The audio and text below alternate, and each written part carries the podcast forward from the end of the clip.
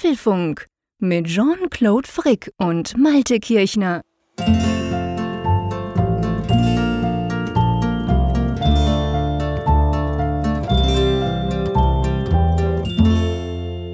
Hallo und herzlich willkommen zum Apfelfunk zu einer ganz speziellen Ausgabe, zumindest was die Nummer anbelangt, nämlich die Ausgabe 200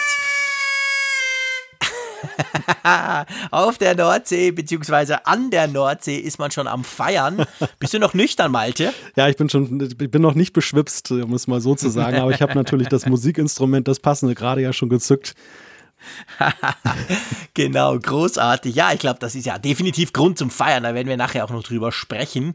Es ist ja aber nicht nur, weil jetzt eine 2 vorne dran steht, ähm, eine spezielle Ausgabe, gell? Sondern es ist wieder so eine Ausgabe, wo wir von Dingen in der Zukunft sprechen, die in der Vergangenheit stattfinden, weil in der Zukunft der eine nicht da ist, oder? Ja, du hast ja beschlossen, dass du die 200 mit den Chinesen feiern möchtest, eine ganze Festwoche sogar, und setzt genau. dich dann ja am Wochenende gleich in den Flieger und deshalb mussten wir diese Folge jetzt dann vorab aufzeichnen. Aber auch an einem schönen Tag, wie ich finde, um einen Apfelfunk Absolut. aufzuzeichnen. Absolut. Es ist der 6. Dezember, der St. Nikolaus sozusagen. Feiert ihr den eigentlich auch? Auch so mit irgendwie pff, einerseits Stiefel rausstellen oder Nüsse knabbern und so Zeug? Ja, also für die Kinder ist das ein großes Ereignis. Die Stiefel heute Morgen waren hier auch dann gefüllt. Gibt auch eine Kleinigkeit dazu. Also das, das ist schon hoch im Kurs, der Nikolaustag. Ja, bei uns auch. Bei uns ist zwar so wie, also äh, es gibt auch viele, die den Stiefel rausstellen oder so. Bei, wir einfach, irgendwie, jetzt hat sich so ergeben, traditionell, wir feiern dann eher, eher erst am Abend. Also der Samichlaus, wie er bei uns heißt, oder Nikolaus, der kommt dann quasi am Abend vorbei bei uns. Und der kam früher natürlich richtig vorbei und inzwischen ist er mehr virtualisiert und bringt was vorbei, weil, weil das, das ist nicht mehr ganz nötig. Meine Kinder sind schon ein bisschen älter. Aber sie finden es halt immer noch witzig und wir machen dann auch immer, wir backen dann selber was zusammen am Nachmittag meistens und dann am Abend essen wir das und so. Es ist eigentlich immer ein schöner Tag, wirklich. Ja, hier im Norden gibt es dann immer traditionell den sogenannten Stutenkerl dazu. Ach du Scheiße, was ist denn das? Das klingt ja irgendwie unerfreulich. Nein, überhaupt nicht. Also es hat auch nichts mit Pferden zu tun, sondern das, das ist so eine Art Keksmann. Halt nur so aus einer Art ähm, ja, Milchbrötchenteig so ein, das, so. deshalb so, so Stuten von, von Bäckerei kommt das halt her, von diesem Bäckergewerbe. Ähm, und äh, ja, das ist so eine ganz leckere Sache, ist halt wie so ein Männchen, deshalb Kerl. Mhm. Hat so eine Pfeife meistens auch so eine Tonpfeife im Mund und ja, das so ich auch schon gesehen, stimmt. Und das hat, ja, genau. das hat ja, das ist ja halt wirklich eine, eine uralte, also zumindest aus meinem, nach meinem Gefühl, uralte mhm. Nikolaus-Tradition. Also den schenkt man sich und vor allem den Kindern dann am Nikolaustag. Also bei uns ist es ja der, bei uns heißt der Gritti Band und ist eigentlich das gleiche, ist so aus, aus Zopfteig eigentlich gemacht. Auch mit, mit Rosinen als Augen oder als Knöpfe oder was auch immer. Eine Pfeife hat aber nicht im, im Mund. Und auch so, den isst du dann, ja, genau. Ich, also sowas ähnliches gibt es bei uns auch. Ja, ich muss ja gestehen, als Kind war ich vor allem immer auf diese, auf diese Pfeife scharf, ne? Die, die, Ehrlich? die fand ich immer Kann großartig. Man die denn essen? Nein, nein, die Oder rauchen. weder noch. Also die, die war zumindest hier in der Bäckerei. Malta gleich ein Tütchen gemacht. genau, gleich mal das Crackpfeifchen rausgeholt. Nein. Genau, hinter der Düne. nein, nein. Stieg dann Räuchlein auf. Also da hatte man vorgesorgt, dass die Kinder die nicht zweckentfremden. Die war tatsächlich, die hatte keinen Kanal, die war dicht und äh, okay. war allerdings aus einem festen Material Material. Frag mich jetzt nicht, was das war. Ob das so eine Art Gips oder sowas war. Es war ja, sehr fest. Ich, du, du ich, ich, erinnere mich, das hatten wir auch. Ich, weil ich erinnere mich noch, die war so weiß, gell? Ja, genau. Aus einem Material, hat sich ein bisschen wie Glas angefühlt, aber viel robuster. Und irgendwie, ja, stimmt, ja, ja, genau. Doch, doch, das, das kenne ich. Ja, ist ja witzig. Also ich meine, wir, wie gesagt, jetzt am 6. Dezember nehmen diese Folge auf. Ihr hört die natürlich am 11. ganz normal. Dann werden wir sie auch ähm, quasi ähm, releasen. Der Punkt ist genau, Malte hat es gesagt, ich bin in China, ich fliege am Sonntag los rüber nach Shenzhen, das ist gegenüber von Hongkong, gilt so als das Silicon Valley von, von, von China quasi.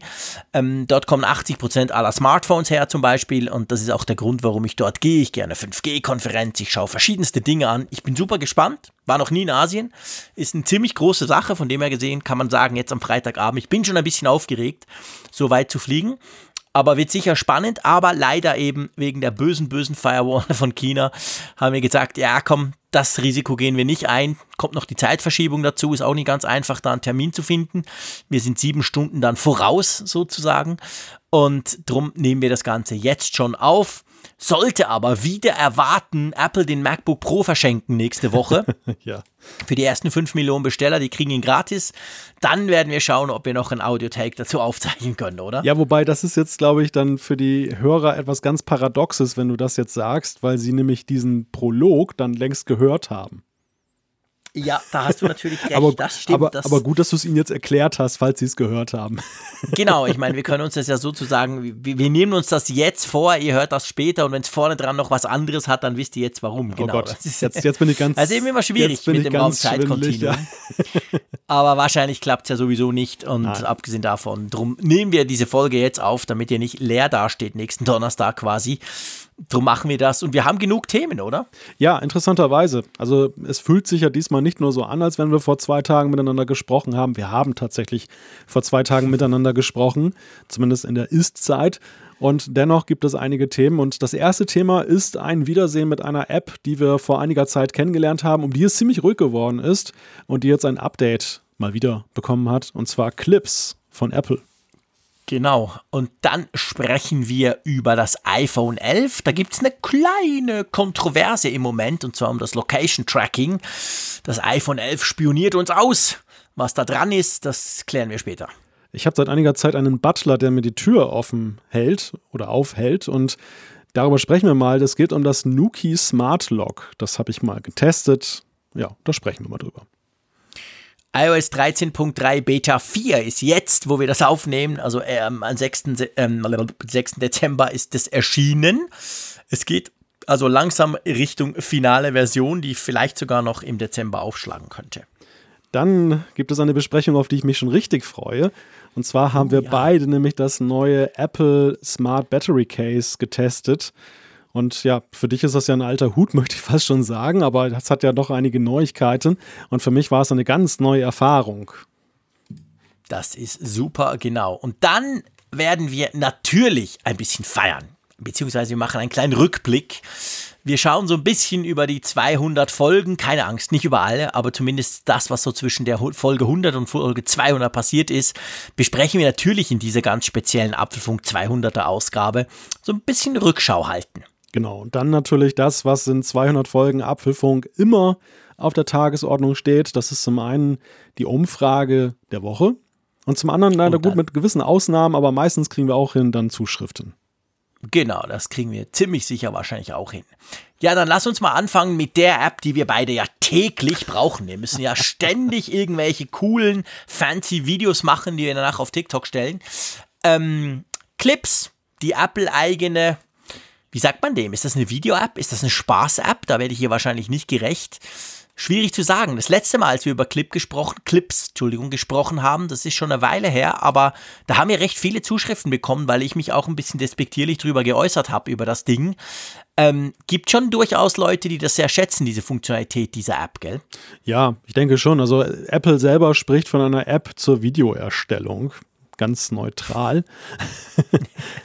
Ja, da ist ja alles gesagt, genau, Genau. easy. Da gibt es ja auch gibt's ja kaum welche. Das ist ja ganz einfach. Ist, ist, ein ist eigentlich eine ungewöhnliche Wortwahl für Apple, weil alleine schon dieses böse Unk, das da drin steckt, klingt ja schon so ein bisschen holzig. Aber ja, wie soll man Clips umschreiben? Clips ist ja halt eine Recording-App, das ist sie in der Tat. Ich kann damit Videos aufnehmen, aber sie ist ja mehr. Sie ist ja, sie ist ja irgendwo so ein Twitter zwischen, ja, schon Nachbearbeitung, aber auch nicht wirklich und gleichzeitig eben, dass du eben dann ein paar Witze damit machen kannst. Du kannst jetzt neuerdings zum Beispiel in der neuen Version jetzt auch die Memojis und Animojis dann eben dann nutzen, die ja, ja schon vor geraumer Zeit eingeführt wurden. Und Genau, das Sticker das ist auch. eigentlich die neue Funktion, dass man das jetzt quasi machen kann, dass man die dort einbauen kann. Und ich muss ja schon sagen, also das ist, diese Clips-App ist auch, Instagram ist es noch mehr, aber diese Clips-App ist schon auch so eines der Beispiele, wo ich feststelle, dass ich einfach ein alter Sack bin. Also ich, ich arbeite ja immer wieder beim Radio. Ich war gerade am Nachmittag wieder beim Radio Energy in Bern. Da sind, die sind alle einiges jünger als ich und vor allem die Produzentin dort, die ist gefühlte 20, wahrscheinlich ist sie vielleicht 24, aber doch einiges jünger als ich. Die hat sich ein iPhone 11 Pro gekauft. Ich habe ihr mal, ich habe mal despektierlich über ihr uralt iPhone gesprochen und habe ihr dann so ein bisschen gezeigt und so und dann fand sie wirklich cool, muss ich haben. Und dann, ähm, wenn du guckst, wenn du sie fragst, warum sie sich dieses iPhone geholt hat, also warum so ein super fancy neues, die hatte vorher ein iPhone 6, glaube ich, noch oder so, also die war recht weit zurück, dann sagt sie als erstes, wie aus der Pistole geschossen, wegen den Memojis. Also das ist völlig, für sie ist es total cool, dass man das machen kann, dass man diese, diese ja auch animieren kann. Sind es jetzt die Animojis, die Memojis? Ich kann die nicht auseinanderhalten, sorry. Also wo du dich ja selber und überhaupt und dann bewegst quasi, kannst du ja quasseln und dann macht das alles nach, dank Face-ID-Technik. Das findet sie super und das braucht sie auf, auf Instagram und auf allen möglichen Kanälen. Und das sind ja jetzt so Funktionen, die in diese Clips-App kommen und die mich ja halt mäßig begeistern. Ja, da, da bin ich ein wenig differenzierter unterwegs. Also was die Animojis angeht, da bin ich tatsächlich auf deiner Seite. Die fand ich zwar irgendwie, finde ich zwar irgendwie lustig, da kann man auch die Kinder wunderbar mit belustigen, aber du wirst mich nicht Einmal, zweimal. Ja, ich habe kleine Kinder, da geht es noch ein paar Mal mehr. Okay. Aber, aber egal, es ist letztendlich kein Feature, was ich jetzt in meinem Alltag, äh, die meine Kollegen würden mich wahrscheinlich in die Klapse schicken, wenn ich denen plötzlich iMessages, iMessages schicke, wo ich dann als Animoji dann ihnen etwas mhm. erzähle. Also das äh, ist, glaube ich, tatsächlich auch altersabhängig, aber das ist keine Funktion für mich. Bei den Memojis muss ich dir sagen, da bin ich tatsächlich ein regelmäßiger Nutzer von geworden. Ich finde die so lustig. Ich habe da so mein, mein Konterfei nachgebaut und ähm, mhm. erklär mal noch kurz, vielleicht ganz wichtig, weil äh, vielleicht wissen es ja nicht alle. Ich meine, das ist ja so Jugendthema. nee, aber was ist der Unterschied? Also die Animojis, die gab es von Anfang an mit dem iPhone 10. Ja. Das bist quasi, das ist irgend, das kann ein Haifisch sein, das kann ein, was gibt es, gibt ganz viele. Es Mittlerweile gibt ganz viele. Gibt, ja. Genau. Drache. Und du, du redest dann halt durch dieses Teil und der animiert sich halt so, wie du wirklich sprichst, weil die Face-ID-Technologie dein, dein Gesicht scannt, oder? Genau. Das sind die Animojis. Ja. Und die Memojis, da gebe ich dir übrigens recht, die finde ich inzwischen auch recht cool. Was ist da der Unterschied? Das bist eigentlich du, aber doch nicht so ganz du, oder? Ja, bei den Memojis baust du dir selber einen Avatar. Das heißt, du kannst aus ja. einem Baukasten, kannst du, ich meine, du kannst ja auch etwas ganz anderes darstellen, wenn du nicht selber, du selber sein möchtest, aber der Reiz ist ja gerade, dass du eben so eine Art Comicfigur von dir selber baust und mhm. der Mechanismus, der dem zugrunde liegt, ist dann aber der gleiche, dass eben diese Face-ID-Sensoren eben versuchen, deine Mimik irgendwie einzustudieren und zu lesen und das dann übertragen auf diese Figur. Und es gibt allerdings dann auch bei den Memojis dann äh, so eine Art äh, Clipart-Satz, den du dann in den ja eigentlich überall hast, ja, sogar in WhatsApp ist das drin und das ist eben das Praktische, dass du eben dann ja. zum Beispiel so ein, so ein ja, so einen achselzuckenden Malte hast du dann da in der Memoji-Leiste und wenn dir irgendjemand was schickt und du hast keine Ahnung, schickst du den zurück, anstatt das auszuformulieren. Mhm. Und das sorgt halt immer für Lacher auf der anderen Seite und ist für dich halt eine bequeme Sache und das, deshalb motiviert mich das auch mehr, die zu nutzen, weil irgendwie, das ist zwar auch, klar, reiner Klamauk, aber irgendwie doch mit einem gewissen Praxisbezug für mich. Ja, ja, und es ist irgendwie, es ist eben näher dran. Das andere, behaupte ich mal, ist vor allem Klamauk. Klar, sieht witzig aus, wenn du einen Bär, eine Katze, ein irgendwas animierst und das dann mit dir spricht. Das ist tatsächlich recht lustig. Eben wie gesagt, ein bis fünfmal. Aber das andere ist ja so, wenn du das, wenn du dir ein bisschen mehr Zeit nimmst, diese, diese Memojis zu erstellen, dann behaupte ich mal, dass der Großteil der Leute, denen du sowas schickst, sofort merkt, ah ja, das ist ja der Frick. Und das ist eigentlich schon das Coole dran, dass du so einen Avatar mhm. hast, ein bisschen im Comic-Style, der aber halt, ja, idealerweise so aussieht wie du. Ja, das einerseits, also da, da bin ich völlig da, dahinter, hinter diesem Standpunkt, aber vor allem ist es, glaube ich, auch noch eine Frage davon, wie leicht kommst du an die Funktion ran. Bei den Animojis ist es ja so, ich sage jetzt mal ganz ungeschützt, zumindest am Anfang war es so, dass du sie nur als äh, so eine Art Plugin in iMessage hattest. Das heißt, dein mhm. Gegenüber muss eben auch iMessage nutzen. Klammer ja. auf, du kannst sie auch irgendwie dir selber zuschicken, dann als Video recorden und dann trotzdem zum Beispiel über WhatsApp versenden, Klammer genau. zu. Aber äh, dennoch, also der, der, die, diese Nähe, auch jetzt einfach technisch, ist nicht so hoch wie bei den Memojis, die tatsächlich in jeder App einfach über deine Tastatur dann auch bereit stehen.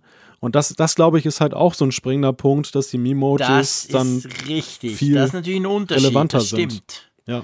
Die Frage ist halt, ja, das stimmt. Ich meine, du kannst auf, du kannst in der normalen Apple-Tastatur gehst du einfach quasi auf das ähm, Symbol für, ähm, wie heißen die Smileys? Ja, Emojis. Ja, einfach die Smileys, Emojis. genau. Und dann hast du ja links deine, hast du eben deine Memojis noch dazu und die kannst du dann überall brauchen. Kann man sie da eigentlich auch erstellen? Ja, ich meine, du hast da auch oder? die Funktion, Ah, doch, dass du neues sagen, Memoji. Genau. Doch, doch, da kannst Ja. du tatsächlich, kannst du sagen, da mache ich was. Du hast ja auch eine Ja. längere Liste. Also du hast ja nicht nur diese Ja. sechs, die da angezeigt werden oder wie viele das sind, sondern du kannst ja auch noch in eine erweiterte Liste gehen. Ja, das hat mir so ein komischer Typ von der Nordsee mal erklärt. Das habe ich lange nicht gecheckt. Ich dachte, diese acht sind's. Das sei quasi, das sei mein Feature-Set an, an Memojis. Und dann hat, hat er mir mal erklärt, es gibt da so einen, so einen kleinen, so drei Punkte und dann hat's da noch viel mehr. Der, Mi- genau. der Mimoji-Fanclub Nordsee hatte das verraten. Genau, der, der hat mir das dann gleich durchgegeben. Und seit da muss ich auch sagen, brauche ich sie mehr, weil ich so das Gefühl hatte, diese acht, ja, aber die sind ein bisschen ausgelutscht. Habe ich jetzt jedem schon eins geschickt davon. aber man kann wirklich viele verschiedene machen. Ja, aber komm. Also auf jeden ja. Fall. Ja, kommen wir zurück. Also ich wollte auch jetzt die Überleitung machen. Kommen wir Genau. zurück zur Clips-App, weil jetzt geht es ja eigentlich um die Frage, in der Clips-App, verhilft das der Clips-App jetzt zu einem größeren Renommee? Oder wie überhaupt wird die Clips-App dann wahrgenommen? Und du hast vorhin gesagt, und das ist ein, finde ich, auch sehr richtiger Punkt, dass ja eben viele junge Leute sich auch für diese, diese Memojis begeistern können. Das erlebe ich tatsächlich in meinem Umfeld auch. iPhone-Besitzer verschicken die sehr gerne. Ich bekomme die auch von anderen Leuten zugeschickt und weiß dann natürlich sofort, dass sie ein iPhone besitzen.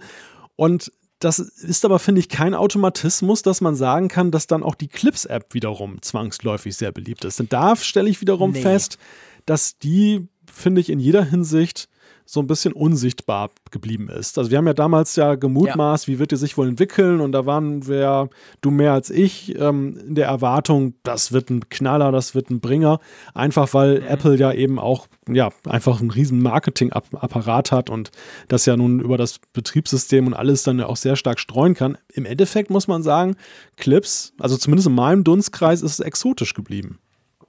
Ja, total. Und ich glaube, das hat verschiedene Gründe. Ich glaube, der eine Grund ist, du hast vorhin das gigantische Marketing von Apple angesprochen.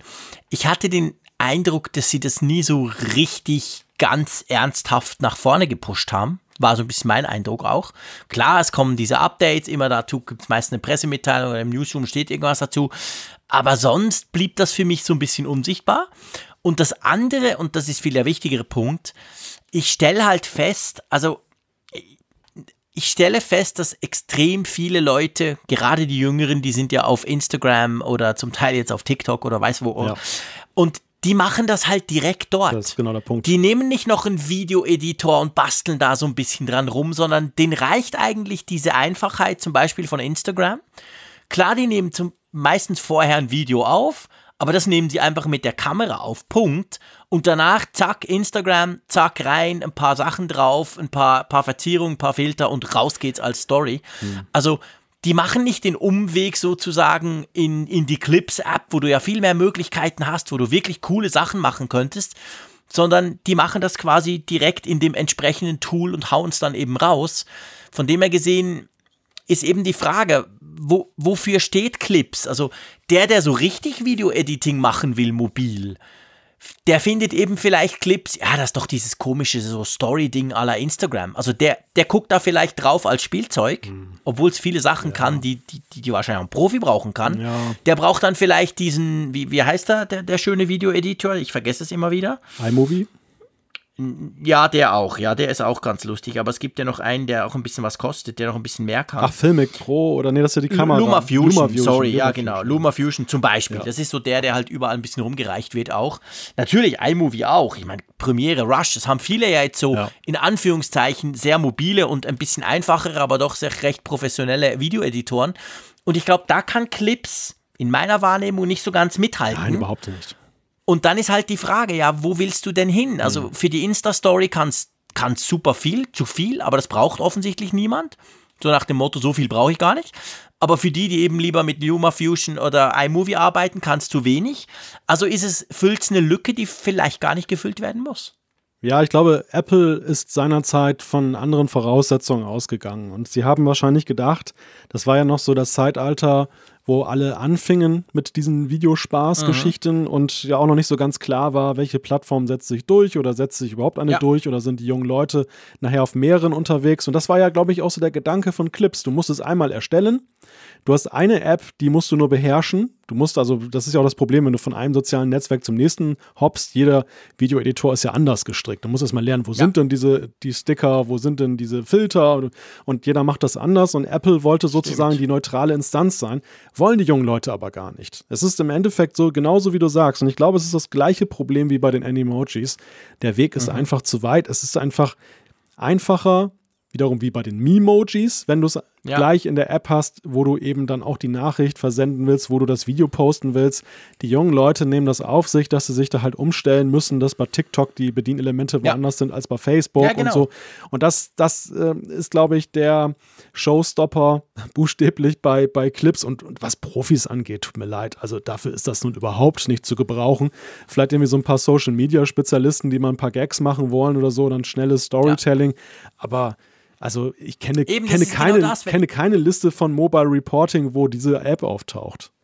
Genau, also wenn ich mir dann so überlege, die Profi-Influencer, die natürlich viel mehr Zeit in, in so eine Insta Instagram-Story zum Beispiel ähm, für, für so eine Instagram-Story verwenden, für die ist es dann wahrscheinlich schon wieder zu wenig. Die brauchen dann wahrscheinlich andere Tools, damit so richtig knackig und perfekt rüberkommt. Also, das äh, ist genau der Punkt. Also, ich kann mich täuschen und ich weiß, wir haben ein paar große Fans von Clips unter unserer ähm, Hörerschaft, weil das sind die, die letztes Mal auch dann geschrieben haben, äh, Clips ist cool.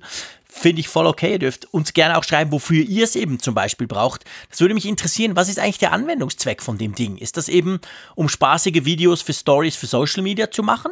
Ist es für richtige Videos zu machen? Äh, das erschließt sich mir nicht so ganz. Dürft ihr uns auf jeden Fall sehr gerne schreiben, würde mich interessieren. Naja, ich glaube, der Unique Selling Point von Clips, und das ist jetzt natürlich noch mehr so mit jetzt den Animojis und Memojis, du kannst, glaube ich, in keiner anderen App so klasse nativ eben diese ganzen Face-ID-Annehmlichkeiten und dann vor allem die Apple-eigenen Interpretationen davon nutzen. Du kannst, wie gesagt, über Umwege kannst du die Animojis ja. auch in deine Videos einbauen. Aber das, das mhm. ist halt mühsam und hier ist es einfach möglich. Ja. Und ich glaube, wer das wertschätzt, der mag Clips und das auch zu Recht. Aber ich glaube mhm. halt als Massen-App und dafür war es ja eindeutig dann konzipiert ursprünglich mal. Ja, logisch. Das, das, das macht ja das wird, für ein paar wenige. Nee, nee, eben. Das, dafür haben sie auch viel zu viel PR-Aufwand betrieben.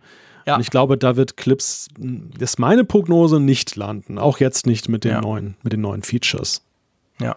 Ja, das habe ich auch das Gefühl. Also, das ist tatsächlich ähm, auch so ein bisschen meine Vermutung. Aber ja gut, also man sieht ja trotzdem, also jetzt mal, jetzt mal unabhängig von wie wir es einschätzen, man sieht ja, Apple gibt da, also es gibt ja immer wieder Updates und auch immer wieder Updates, wo Apple findet, hey, das muss jetzt sein. Ähm, da gibt es jetzt eine Medienmitteilung dazu, weil wir halt so viel und so. Also sie arbeiten konstant weiter an der Clips-Apps. Nicht so, dass die irgendwie irgendwann mal verschwindet oder so. Von dem her ist, denke ich mal, Apple versucht das schon. Es ist nicht so, dass sie es schon aufgegeben hätten, oder? Ja, das erstaunt mich auch ein wenig. Ich habe nämlich zwischenzeitlich schon wirklich gedacht, dass sie vielleicht das Interesse daran verlieren. Ja, ich auch. Und lassen das Ding auslaufen. Andererseits glaube ich, Apple hat ja so einige Apps, die in diese Richtung gehen. Zum Beispiel auch diese, mhm. es gab ja mal, oder wo ist denn das? Auf dem iPad, glaube ich, wo du diese Fotofilter hast, um dich da lustig zu verzehren mit dem Gesicht und so. Ja. Und das ist ja auch, das verfolgt ja keinen konkreten Nutzen, das Ding, aber es ist eine wunderbare Showcase-App, um halt ja. dann aufzuzeigen, so einen Spaß kannst du mit dem iPad oder mit dem iPhone jetzt haben. Und ich glaube, Clips mhm. sehen sie mittlerweile in einer ähnlichen Kategorie. Das zeigt halt einfach, wow, ich kann da mit diesem Face ID, ich muss nicht erst jetzt zum Beispiel jetzt Facebook laden und sonst was, um eben mal zu gucken, was man mit Face ID ja. anfangen kann. Ich kann diesen Spaß auch mit einer Apple-App gleich dann Stimmt. haben nach dem Kauf, wenn mhm. ich sie mir runtergeladen habe. Und ich denk, ja. denke mal, sie sehen das unter dem Gesichtspunkt schlichtweg und vermutlich wird Clips dann auch noch ein längeres Dasein haben. Ja, das denke ich auch. Also da rechne ich grundsätzlich eigentlich auch damit. Gut, lass uns zum nächsten Punkt kommen. Und der nächste Punkt ist ein Thema, was ja, ich sag mal, durchaus unschön sein könnte für Apple, oder? Zumindest so die Schlagzeilen, die zuerst mal so ein bisschen durchs Netz getrieben wurden. Nämlich das iPhone 11 Pro trackt ständig euren Standort, egal ob ihr das Location Tracking aktiviert habt oder nicht. ja. Dieses böse iPhone 11. Ja, genau. Es war natürlich Wasser auf den Mühlen der, der kritischen, in Anführungszeichen kritischen Medien, die gerne mal eine coole Headline haben. Aber es ist ja auch was dran. Es ist ja in der Tat jetzt auch ein Punkt, wo Apple eingeräumt hat, dass es vielleicht nicht so ganz optimal gelaufen ist, um es mal milde zu formulieren. Der Punkt ist, dass Apple dieses Location Tracking zumindest so sagen sie, auf Sparflamme weiterlaufen lässt, weil sie es dringend brauchen für diesen Ultra-Wideband-Chip, diesen U1-Chip, den, den sie da jetzt eingebaut haben im 11 Pro und 11 Pro Max.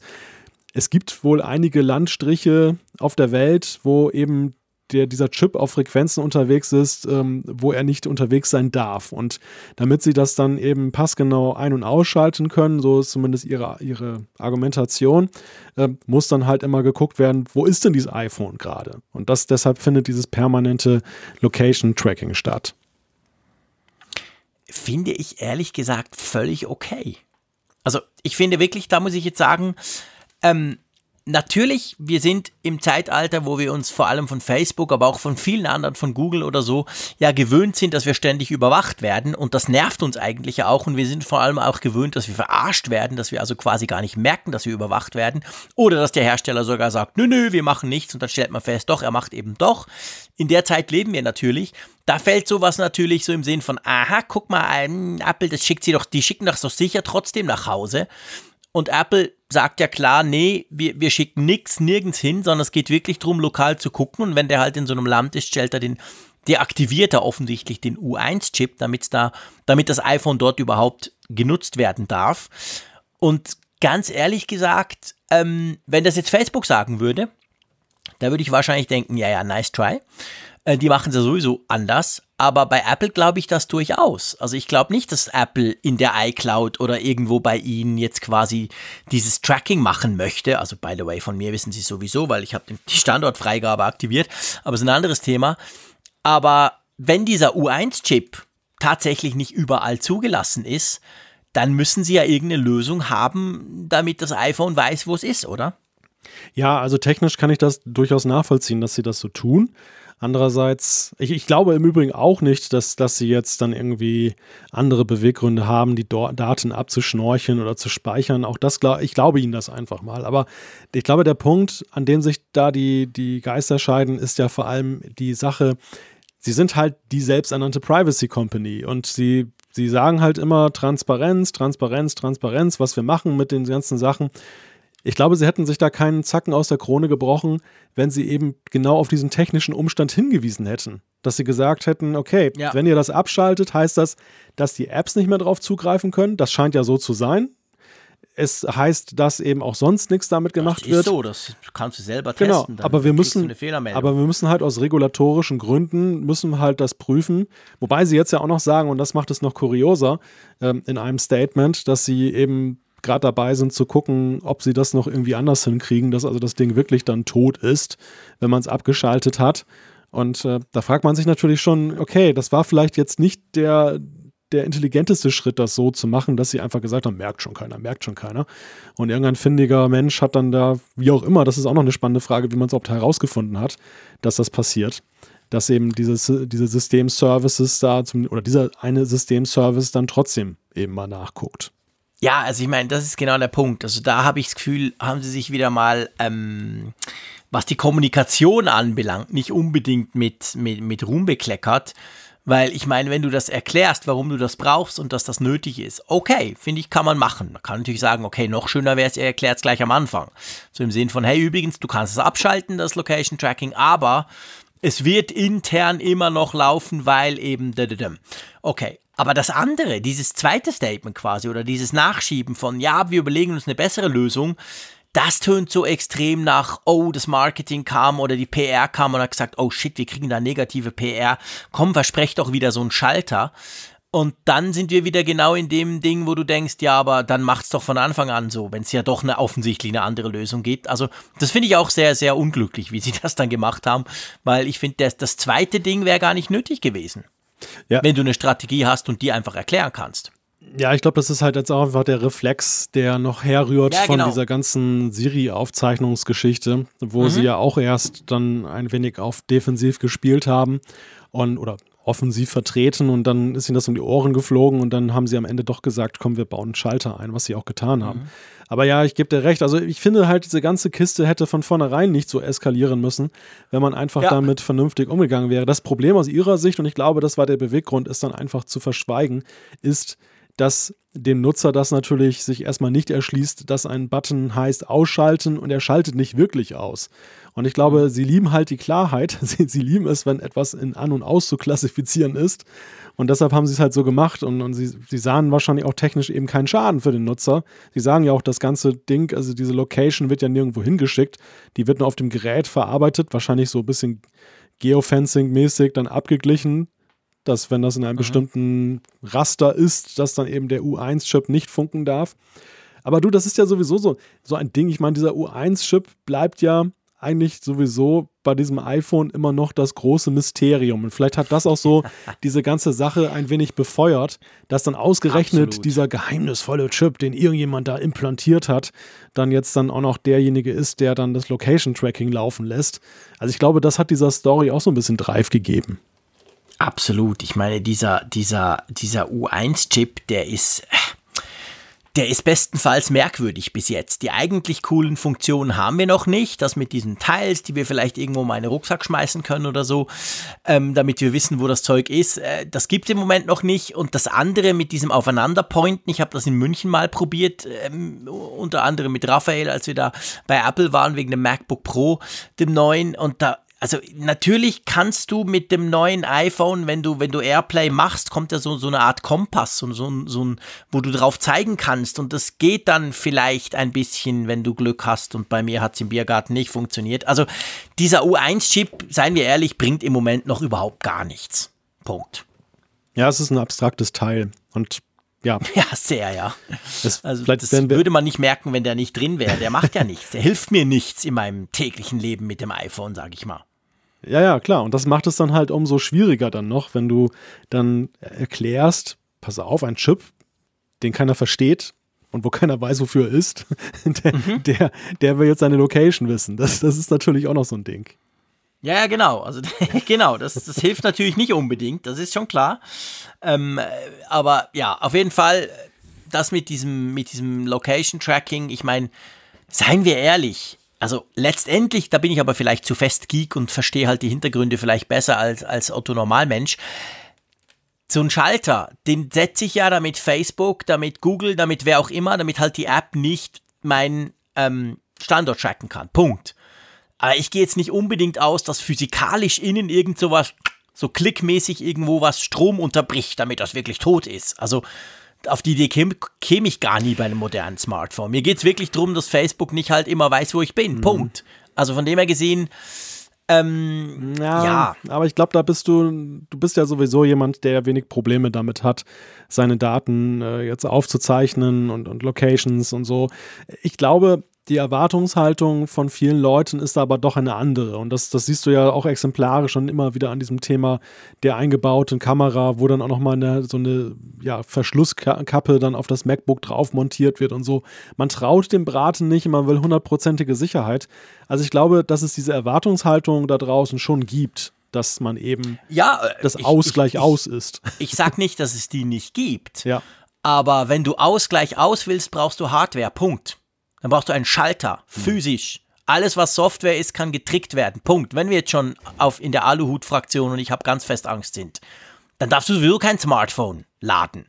Weil es ist ganz böse. In dem Moment, wo du das lädst, ist Strom drin und dann macht das uh, irgendwelche Sachen. Also, weißt du, wenn du so weit gehst, dann kannst du dem Schalter darfst du ja auch nicht vertrauen. Weil das, pff, Du kannst auch einen Schalter programmieren, der nichts macht, den Funkgerät. Sieht toll aus, aber macht nichts, oder?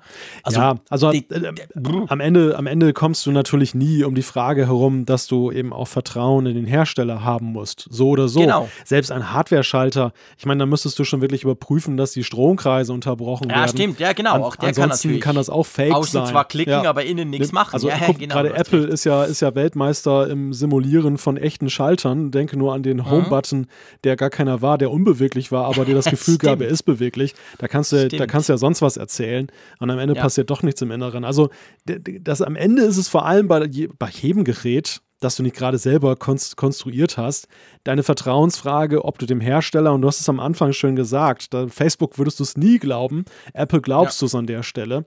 Und dieses ja. Vertrauen musst du halt haben. Und ja, ich denke halt einfach, dass, dass viele Leute Apple halt schon sehr stark vertrauen, definitiv mehr als Facebook. Und ja. dass solche Schlagzeilen, erst recht, wenn sie dann irgendwo ein Funken Wahrheit, wenn da ein Funken Wahrheit drin steckt, schon ein wenig dieses Vertrauen erschüttern können oder zumindest verunsichern im ersten Natürlich. Moment, weil man sagt, Moment, Ja. Apple habe ich doch immer vertraut und jetzt sowas. Ja, nee, äh, das kann ich ja absolut nachvollziehen. Ich, ich, äh, ich sag mal, dass gewisse Leute, aber ich, ich finde halt, man ist auch ein bisschen. Ja, egal. Das müssen wir nicht. Die, die Diskussion, die würde vier Stunden füllen und wir würden sowieso zu keinem Resultat kommen. Ja, gut, ich, ich bin da jetzt auch nicht derjenige, der einen Aluhut aufhat, um das gleich mal klarzustellen. Äh, Ich versuche mich halt nur in die Rolle oder in die Position dann eben der Käufer, der, der Konsumenten hineinzuversetzen, die dann eben dann das schon ein bisschen rigider sehen als wir beide jetzt. Ja, aber ich, ja, nee, ist egal. Wir finden uns, also ich, ja, ja, ja, okay. Nächster Punkt, einverstanden. Lass uns zu deinem Schloss kommen, was ja übrigens auch für Aluhüte scheiße ist, weil ich kann Ja, jetzt mit meinem Smartphone deine. Tür aufmachen. Definitiv, Richtig? definitiv der Albtraum eines jeden Aluhuts. Und äh, Was hast du denn da getestet? Er, er, erklär mal. Ja, ich habe das, das Nuki Smart Lock 2.0 getestet. Jetzt könnte man fragen, was hat das mit Apple zu tun? Es kann mittlerweile auch Apple HomeKit dann, äh, es verwendet Apple HomeKit. Du kannst also auch mit der geliebten Siri dann deine Tür aufschließen oder abschließen oder den Status erfragen. Du kannst es aber auch jetzt zum Beispiel über den Amazon Assistenten, über Google Assistant und du kannst es vor allem über dein iPhone, auch über Android-Geräte, aber darum geht es ja hier nicht. Und dafür lädst du dir einfach eine App runter Du hast die Möglichkeit über Widgets dann im, im Kontrollcenter das zu machen. Also es, es gibt vielfältige Möglichkeiten, mit deinem iPhone dieses Türschloss zu bedienen. Das Türschloss besteht aus so einer Art Zylinder, so ein grauer Zylinder, drunter ist ein schwarzes Kästchen. Da sind vier ähm, AA-Batterien drin und ähm, du kannst das Ganze dann auch über so eine Bridge, die du in so einen Stecker reinmachst, in so eine Steckdose, Ja. dann noch mit dem Internet koppeln, dass du eben dann auch von überall dann eben deinen Status abrufen kannst der Tür. Ja. Und ich muss dir sagen, ich war am Anfang sehr skeptisch. Also einerseits auch wegen dieser Sicherheitssache, ja. Auf der anderen Seite, weil ich habe immer wieder Smart Home Geschichten oder Geräte getestet und häufig war da so der Traum, die Vision, wie toll das sein kann und am Ende dann das Gerät, was ein Hersteller dann da rausgebracht hat, was irgendwie na, so nur so halb funktionierte oder ähm, ja, nicht, nicht so wirklich so toll implementiert war, die App war Mist oder sonst was, dass du dann halt denkst, naja, schöne Idee, aber ist Quatsch. Und ich muss so sagen, bei diesem Nuki-Ding, ich mag es. Ich, es ist wirklich, also zum einen ist es ja so, die, die, wofür braucht man das? Einerseits ist, du kannst nachgucken, wie steht es halt zu Hause um dein Schloss, diese typische Frage, man ist gerade auf der Autobahn in Urlaub losgefahren und die, Habe ich jetzt zugeschlossen oder nicht? Genau, die Frau sagt, oh, hast du überhaupt die Tür richtig abgeschlossen? Und du denkst, oh Mist, ich war so in Gedanken mit den Koffern und all dem Kram.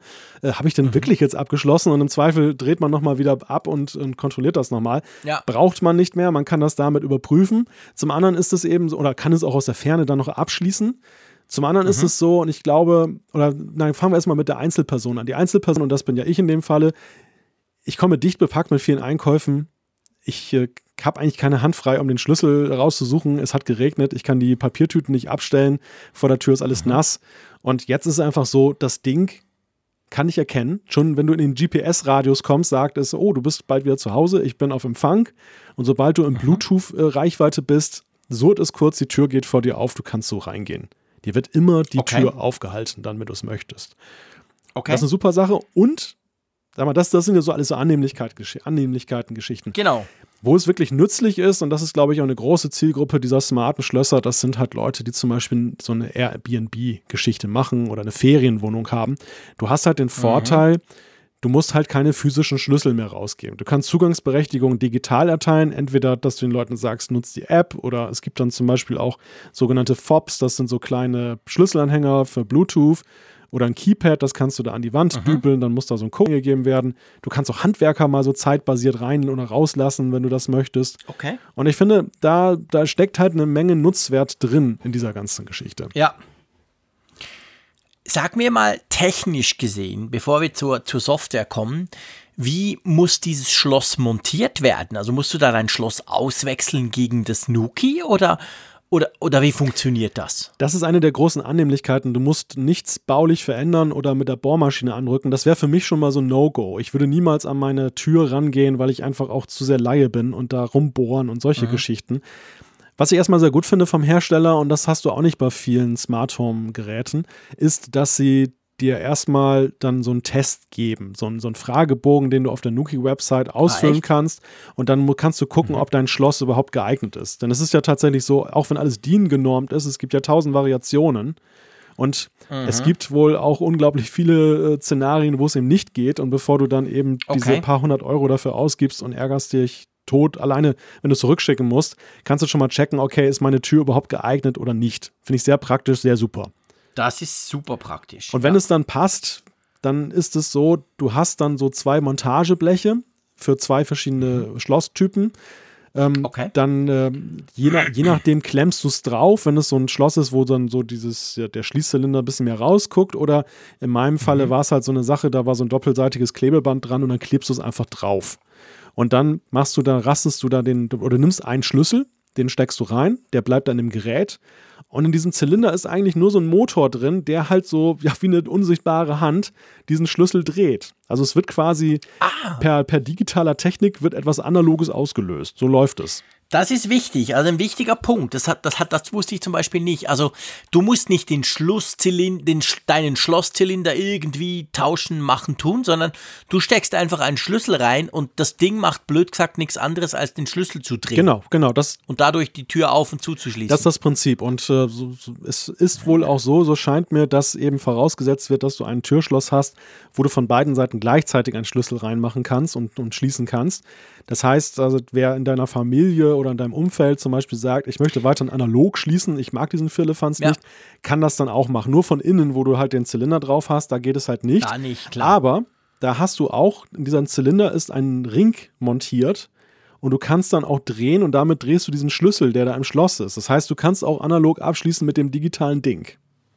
Okay, also wenn du am Abend zum Beispiel deine Tür zuschließen willst, brauchst du nicht zwingend das Smartphone, sondern du kannst das eigentlich wie früher machen, nur statt dass du am Schlüssel drehst, drehst du am Ring vom Nuki. Genau, genau. Und dann hast du noch, und dann hat dieses Teil noch so eine LED-Anzeige, das ist so ein Ring, daran kannst mhm. du mal den, den Schließzustand erkennen.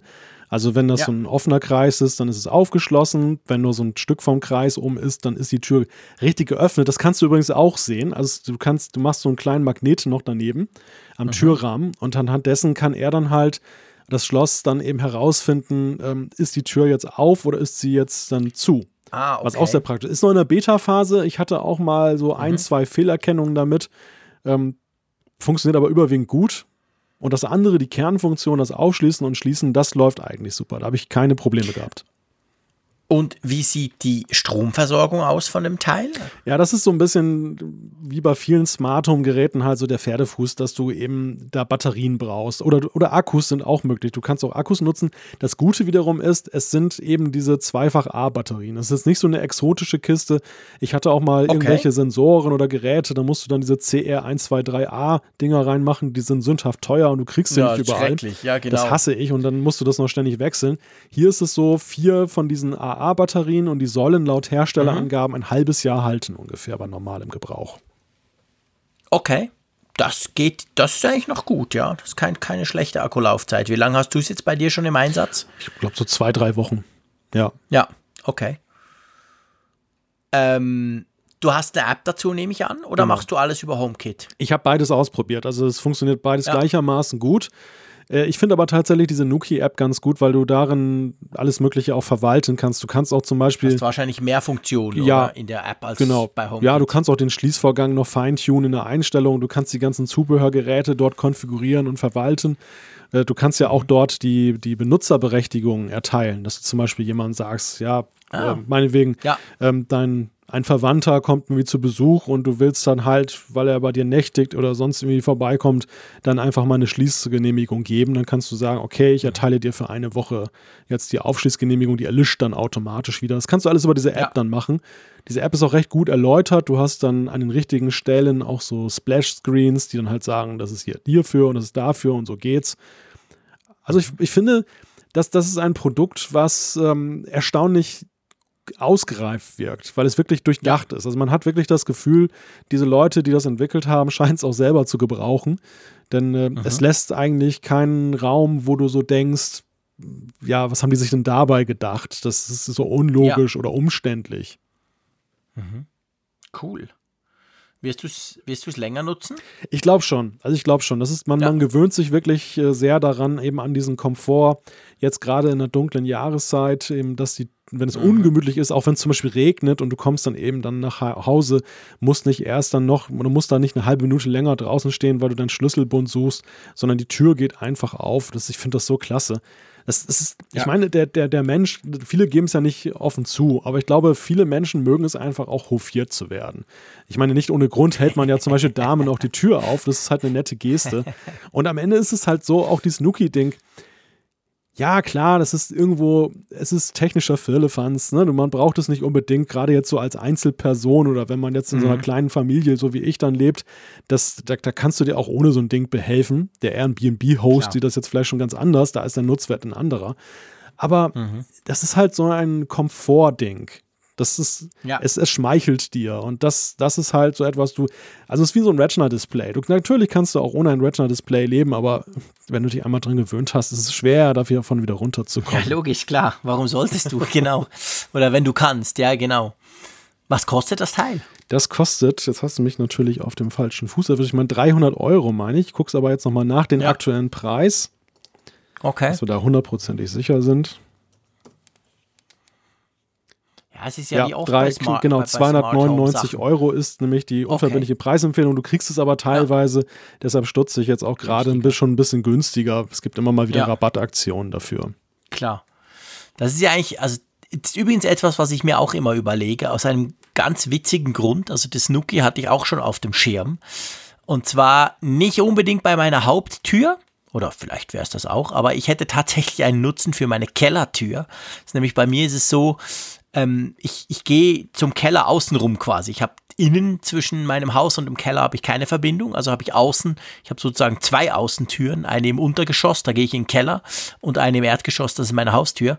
Und das Problem ist, wir, wir schließen natürlich die dann ab am Abend oft und dann ist es so, du gehst schnell was holen am Morgen und gehst runter und ah, scheiße, natürlich, du hast den Schlüssel vergessen, es war noch niemand da, es geht wieder nicht auf.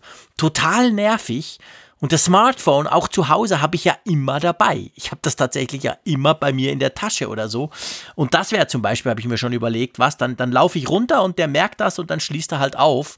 Oder umgekehrt, ich kann, ich kann dann quasi von zu Hause oder wenn ich in meinem Büro sitze und denke, hm, Moment, habe ich jetzt den Keller geschlossen jetzt um elf in der Nacht? Ja, ich gucke mal drauf. Hm. Also das wäre für mich so zumindest mal ein Testcase von diesem Teil.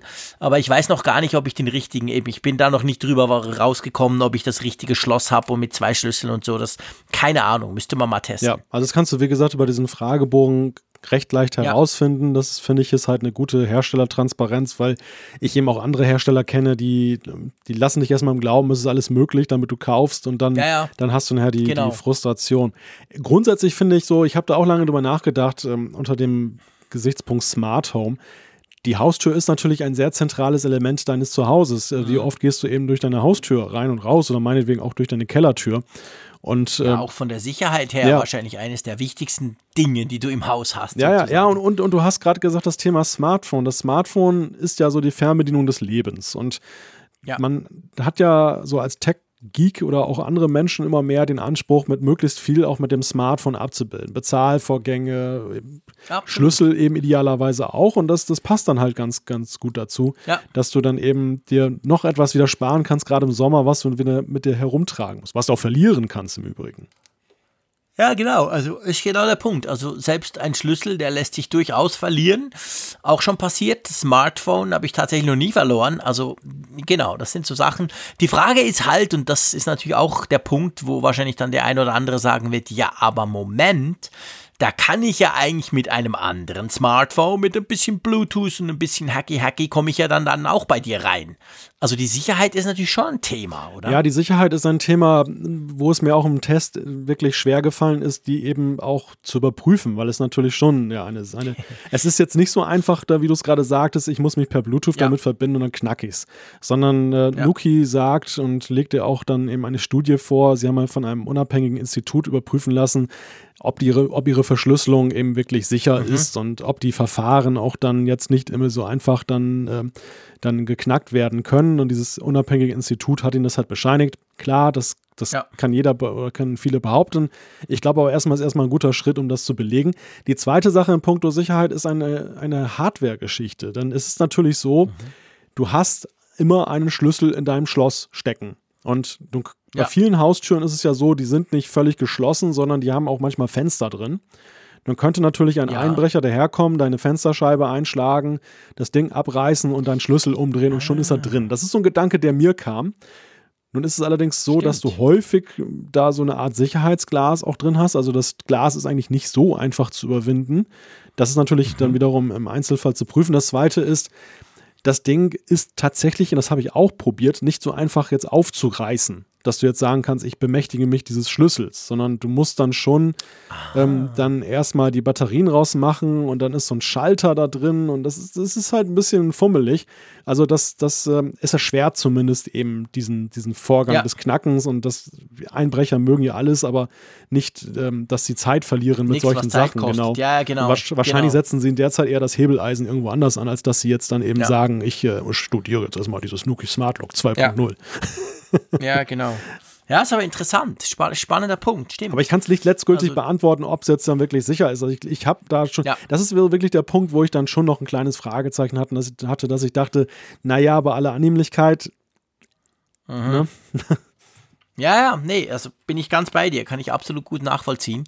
Ist natürlich ein wichtiger Punkt, aber ist eben halt auch, muss ich auch sagen, ein faszinierendes Stück Technik, sage ich mal. Also fasziniert mich. Ich habe wirklich schon länger immer wieder überlegt, ja, das wäre doch auch noch was quasi, eine Erweiterung von meinem Smart Home, dass man halt irgendwas in der, im Bereich Schließtechnik macht. Von dem her gesehen, ja, gut. Lass uns zum nächsten Punkt kommen. Der ist relativ schnell abgehandelt, aber wir haben ja jetzt schon länger kein Update mehr bekommen. Weder für alle noch für die Beta-Kunden sozusagen.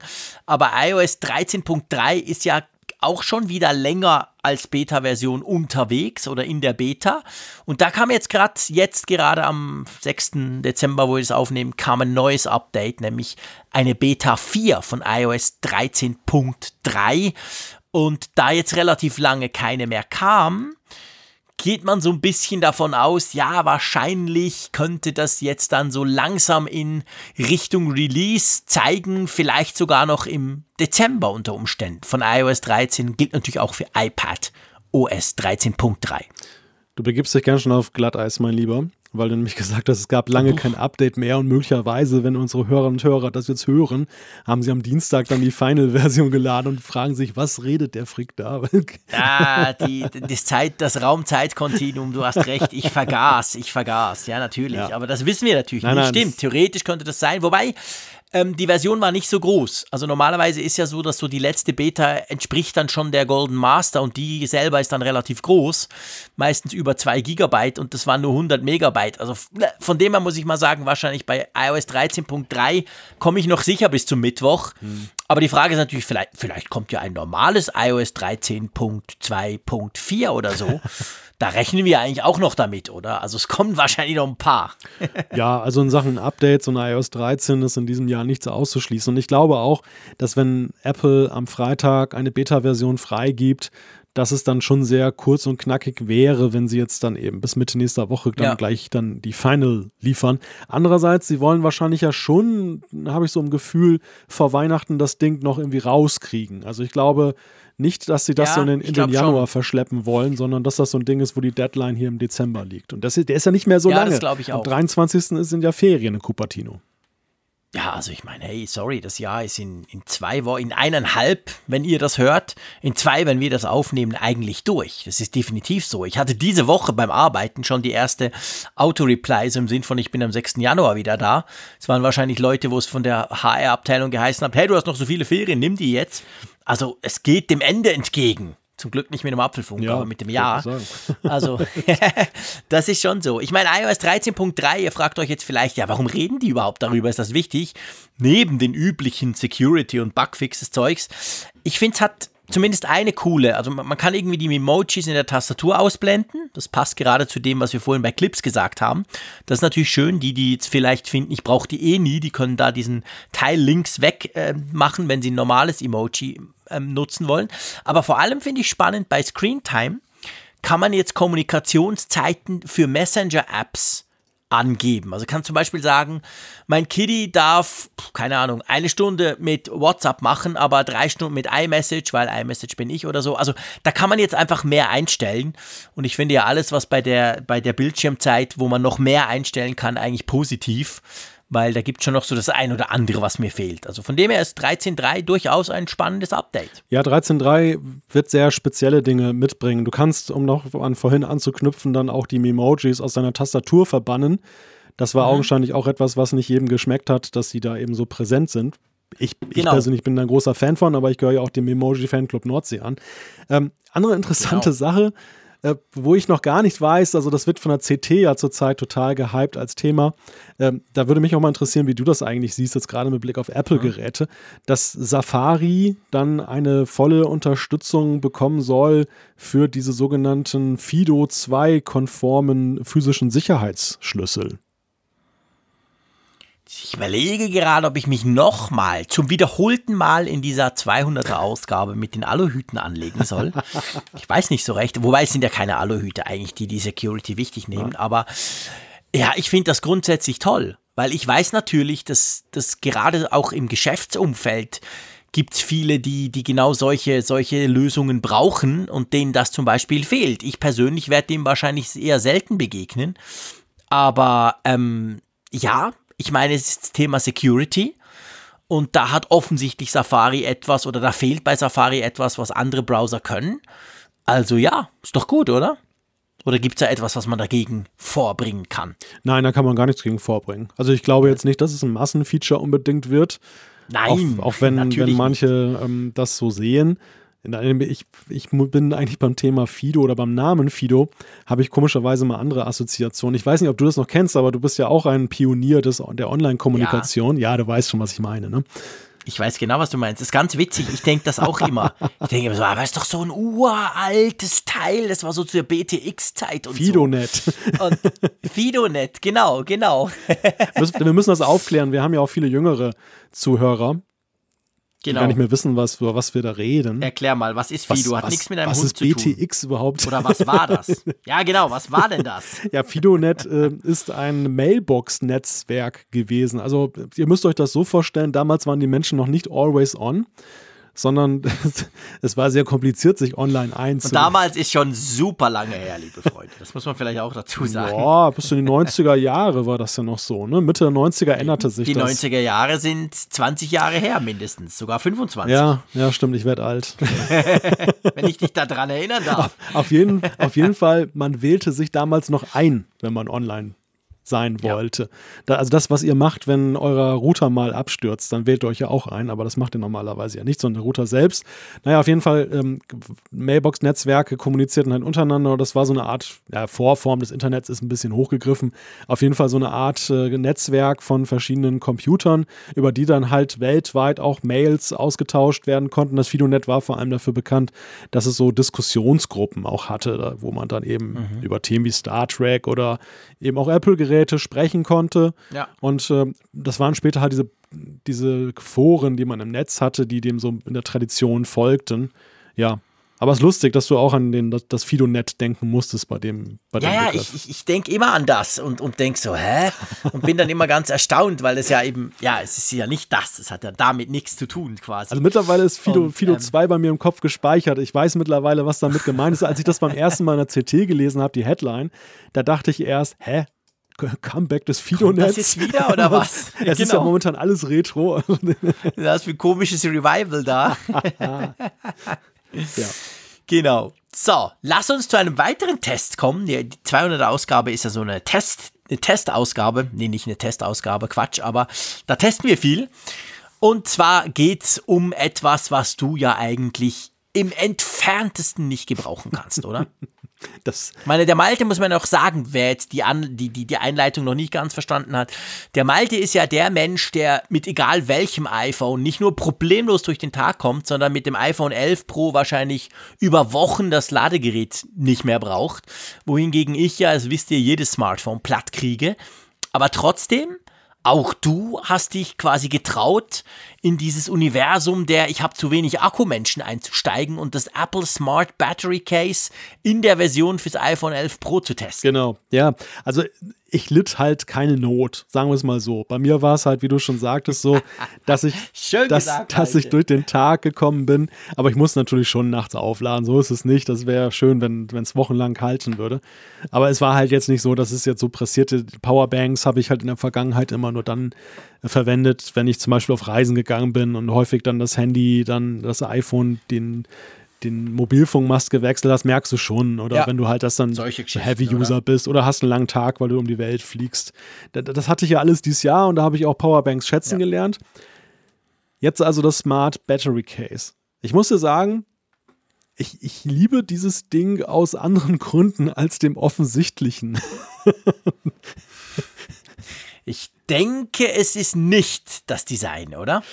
Ähm, ja, also das Design ist in der Tat, glaube ich, schon ähm, ja, was für Liebhaber. Auf der anderen Seite nicht so schlimm, wie ich es erwartet habe. Ja, also das geht das, mir auch das, so. ähm, auf, auf, auf Abbildung, finde ich, sah es grausam aus. Da habe ich gedacht, aus. ja, Buckel und äh, schrecklich. Aber wenn du es tatsächlich dann hast, ähm, vielleicht ist es eine Frage der Gewöhnung, aber ähm, es gibt ja auch Geräte oder Dinge, da gewöhnst du dich nie dran. Und das, das kann man in dem Fall überhaupt nicht behaupten. Das, es ist völlig okay. Es ist ja interessant, es ist, es ist ja gleichzeitig die Hülle auch für dein iPhone. Und es hat einen sehr guten Grip. Genau. Es hat sogar einen so guten Grip. Ich habe das iPhone gerne in der Hosentasche, dass sich dann immer die gesamte, der gesamte Stoff dann mit nach außen dann stülpt, wenn ich das da raushole. Das ist dann schon eher manchmal ein bisschen hinderlich. Aber es donnert dir halt nicht so leicht runter. Ich komme vom Clear Case vorher was ja nun. Oh, das ist ganz das schrecklich. Ist das Clear Case, das habe ich, aus diesem Grund habe ich das wirklich wieder aufgegeben. Das ist so rutschig. Ja. Da kann ich auch gleich gar kein Case nehmen. Weil ich habe es ja schon mal gesagt, ich habe ja Cases nicht mal primär wegen, wenn es mir runterfällt, weil, seien wir ehrlich, dann ist sowieso Lotterie. Also äh, von dem her gesehen, sondern es geht mir wirklich darum, dass ich einfach zu wenig Grip habe. Diese tollen Smartphones heute, alles Glas vorne und hinten, die rutschen mir so schnell aus der Hand. Und darum habe ich eigentlich, das ist eigentlich der Hauptgrund, warum ich auf jedes meiner Smartphones immer nach fünf Minuten sofort ein Case drauf pappe. Aber das Clear Case, äh, das ist schrecklich. Das ist genauso rutschig, wie wenn du keins hast. Aber ich muss dir jetzt mal eine Frage stellen, die ein bisschen wegführt vom Smart Battery Case. Mhm. Ich habe gesehen, du hast ja auch dieses wunderbare knallgelbe Ledercase ja. dir besorgt. Ja. Was, was ich nirgendwo herausfinden konnte, weil ich finde das auch ganz faszinierend. Wie sind da die Gebrauchsspuren? Die Gebrauchsspuren, lass mich mal kurz, ist ganz witzig, dass wir jetzt davon sprechen. Und zwar habe ich vorhin gerade das Smart Battery Case an mein iPhone 11 Pro dran gepappt, damit wir darüber sprechen können. Und habe dann eben das, das gelbe Ding weggenommen. Ähm, wenn ich das Gelbe vergleiche mit, ich habe beide Ledercases, ja, ja, der reiche Schweizer, ich weiß. Ähm, wenn ich das Gelbe mit dem Grünen, also mit diesem. Waldgrün. Das hat einen anderen Namen, aber ihr wisst, ja, was ich meine Wald, beim Waldgrün. iPhone. Genau, irgend sowas. Vergleiche. Und das Grüne habe ich viel länger. Das Grüne habe ich vom ersten Tag an vom iPhone gehabt. Und das Gelbe habe ich jetzt vielleicht, lass es zwei, maximal drei Wochen dran sein. Da muss ich leider sagen, dass das Gelbe einfach schon ähm, verbrauchter aussieht. Und zwar einfach, weil man halt, ich habe es immer in den Jeans. Es ist nicht so, dass es abfärbt. So weit würde ich nicht gehen. Aber man hat an den Kanten, sieht man einfach, äh, ich kann aber noch ein bisschen putzen, das geht, ja, es geht wieder weg. Also ich habe an den Kanten oben und unten so einen ganz leichten, einfach einen dunklen Schimmer drauf. Und den habe ich beim Grün natürlich auch, nur sehe ich es da halt nicht, weil es grün mhm. ist. Und ich muss sagen, ich hatte noch nie ein so helles ähm, Ledercase. Ich hatte meistens die roten, die sind ja auch eher dunkel. Und dann hatte ich die schwarzen oder jetzt eben ganz äh, beim, beim neuen iPhone 11 hatte ich das grüne. Und das gelbe, ja, es ist, ähm, es, es, es, es altert schneller, ich sag's mal so. Das muss, kein das muss ja nicht negativ sein. Es gibt ja viele, die bei diesen Ledercases sagen, ja, aber das ist ja cool, das ist Vintage und das soll ja altern. Das ist meine nächste Frage. Aber ja. Ja, altert. Äh, also von dem her kein Problem, es bleibt cool. Ja aber man sieht halt, man sieht halt einfach mehr drauf. Also so kleine Flecken oder so, woher die auch immer kommen, neben dem Apple-Logo zum Beispiel, die habe ich wahrscheinlich auf dem Grün auch. Ich sehe es halt nur einfach nicht. Also es ist empfindlicher, das. Aber du würdest schon sagen, es altert in Würde trotzdem, weil ich habe, ah, ich, ich habe mich halt, absolut. ich habe mich halt gefragt, äh, alle anderen Farbtöne. Ich hatte früher mal ein sattelbraunes Ledercase und ja. das altert so wie eine Schultasche. Das ist halt, das ja, ist genau. verwittert halt Großartig. zunehmend und das sieht halt cool ja. aus. Aber ich habe ich hab mich halt genau. gefragt, bei so einer sehr krassen und eigentlich auch künstlichen nee, Farbe, ob das auch hinhaut. Nee, das altert genauso schön. Also das muss ich wirklich sagen. Und es ist ja nicht, es ist ja nicht Zitronengelb. Es ist nicht ganz so knallig. Es ist schon schon gelb, aber es ist nicht ganz so knallig und ich mag es sehr, weil ich finde allein, ganz ehrlich, ich meine, das ist übrigens einer der Gründe, warum ich diese so wahnsinnig mag, diese Apple Leder Cases sind die Knöpfe, weil das sind ja echte Knöpfe, das ist ja nicht nur so ein Gummiwulst Dingsbums, sondern und die, die beim Gelben, die, die sehen einfach hammermäßig aus. Also ich bin ein großer Fan von diesem Case, bitte nicht falsch mhm. verstehen. Mhm. Aber es tut ein bisschen schneller altern. Okay. Aber in Würde schön. Also da blättert nichts ab, das wird nicht irgendwie komisch drunter, gar nichts. Also es ist hochqualitativ, aber man sieht tatsächlich einfach mehr Gebrauchsspuren, beziehungsweise schneller als beim Grün, wo es einem einfach nicht so auffällt. Also kleiner Exkurs beendet, aber das fand ich sehr interessant, weil diese Frage habe ich mir mhm. tatsächlich jetzt schon seit, äh, ja, weiß nicht, wie lange du es hast, zwei, drei Wochen. Ich habe es damals bei Twitter ja, ja, genau. gesehen. Genau. Und seit, seither genau. frage ich mich halt, äh, welche Erfahrungswerte hast du? hast du immer gewartet, bis du bei einem Apfelfunk die Chance hast, diese Frage zu stellen. Ja, also einerseits, einerseits, weil wir da gerade das Thema hatten, hat es mich natürlich darauf gebracht, sonst vergesse ich es halt. Es ist ja schon wieder. auch wichtig, Und dass unsere Hörerschaft weiß bei der Folge 200, dass wir sonst ja nie zusammensprechen. Richtig, genau. Wir, wir halten ja komplett die Klappe, wir chatten auch nie und einfach immer nur am Mittwoch, gell? wir mögen uns eigentlich sonst gar nicht. genau, eigentlich. Es geht so kurzer Timeslot von zwei, drei Stunden auf am Mittwochabend, da geht das so gerade ja. mit dem Malte, aber danach danach sind wir froh, wenn wir nichts miteinander zu dann, tun dann haben. Dann reicht es erstmal wieder. Nein, ich, genau, mein genau. Gedanke war halt auch, dass wir halt die Hörerinnen und Hörer daran teilhaben lassen, wenn weil, weil, ich glaube, diese Frage, wie gesagt, ich habe danach gesucht im Netz, habe keine Antwort gefunden und ich dachte mir, dann ist sie vielleicht auch von allgemeinem Nutzwert. Siehst du, also eine Exklusivität in der 200. Ausgabe des Apfelfunks. Knallgelbe Exklusivität. Wir können sagen, wie die, wie die gelbe Hülle, die gelbe Lederhülle von Apple, wie die altert. Das ist doch schon mal was. Ja. Aber lass uns zurückkommen zum Smart Battery genau. Case. Du hast ja vorhin ganz am Anfang diesen spannenden Teaser gesagt. Du hast gesagt, ich finde das super, aber nicht aus dem Grund, wo, den ich wahrscheinlich cool finde. Also ich hier in Bern. Bei mir ist es völlig klar, Batterie. Batterie, Batterie und Batterie. Punkt. Also von dem her, ich finde es geil, keine Frage. Und ich hab's jetzt dran und ich lasse es gleich dran, weil ich nehme es natürlich mit nach China und ich werde es in China wahrscheinlich nie, nie rausnehmen draus, weil das sind halt immer lange Tage und vom Fliegen will ich gar nicht reden. Also super. Akku toll. Ich habe aber so einen Verdacht, dass du es wahrscheinlich gut findest, weil wenn man es dreht, oben rechts, oder? Ähm, du meinst den Kamerabutton? Ist ja. tatsächlich einer von drei ähm, außergewöhnlichen Gründen, warum ich das, oh, warum ich dem Ding so krass. große Sympathien entgegenbringe.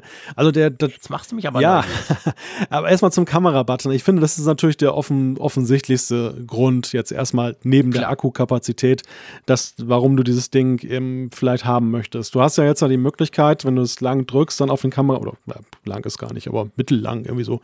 Ähm, das ja, aber ein bisschen länger. Es ist schon, ist mir aufgefallen, wenn du nur so kurz drückst, passiert nämlich nichts. Ja, genau. Und das machen sie wahrscheinlich extra, damit du nicht ständig irgendwie die Kamera startest. Man muss schon so eine Sekunde, eineinhalb draufbleiben. Genau, ja, das, das ist in der Tat so. Es ist schon nicht so ja. instant, aber wie du sagst, eben aus guten Gründen, damit eben Fehlauslösungen in der Tasche vermieden werden. Und dann hast du halt eine Kamera, die du wirklich dann bedienen kannst, zumindest im Querformat, als wenn du einen klassischen Auslöser hast. Finde ich irgendwie sehr ja. sympathisch. Also ist irgendwie so eine ja, vielleicht auch, weil ich auch ein alter Sack bin, dass, dass, dass ich mich an äh, frühe Zeiten erinnere. Heutzutage drückt man halt immer auf den Screen, wenn man fotografieren will. Mich, mich begeistert das irgendwie. Ähm, mhm. Das ist aber einer der drei Gründe. Die anderen beiden sind wahrscheinlich sehr mh, mm, extravagant und vielleicht teilst du sie auch gar nicht.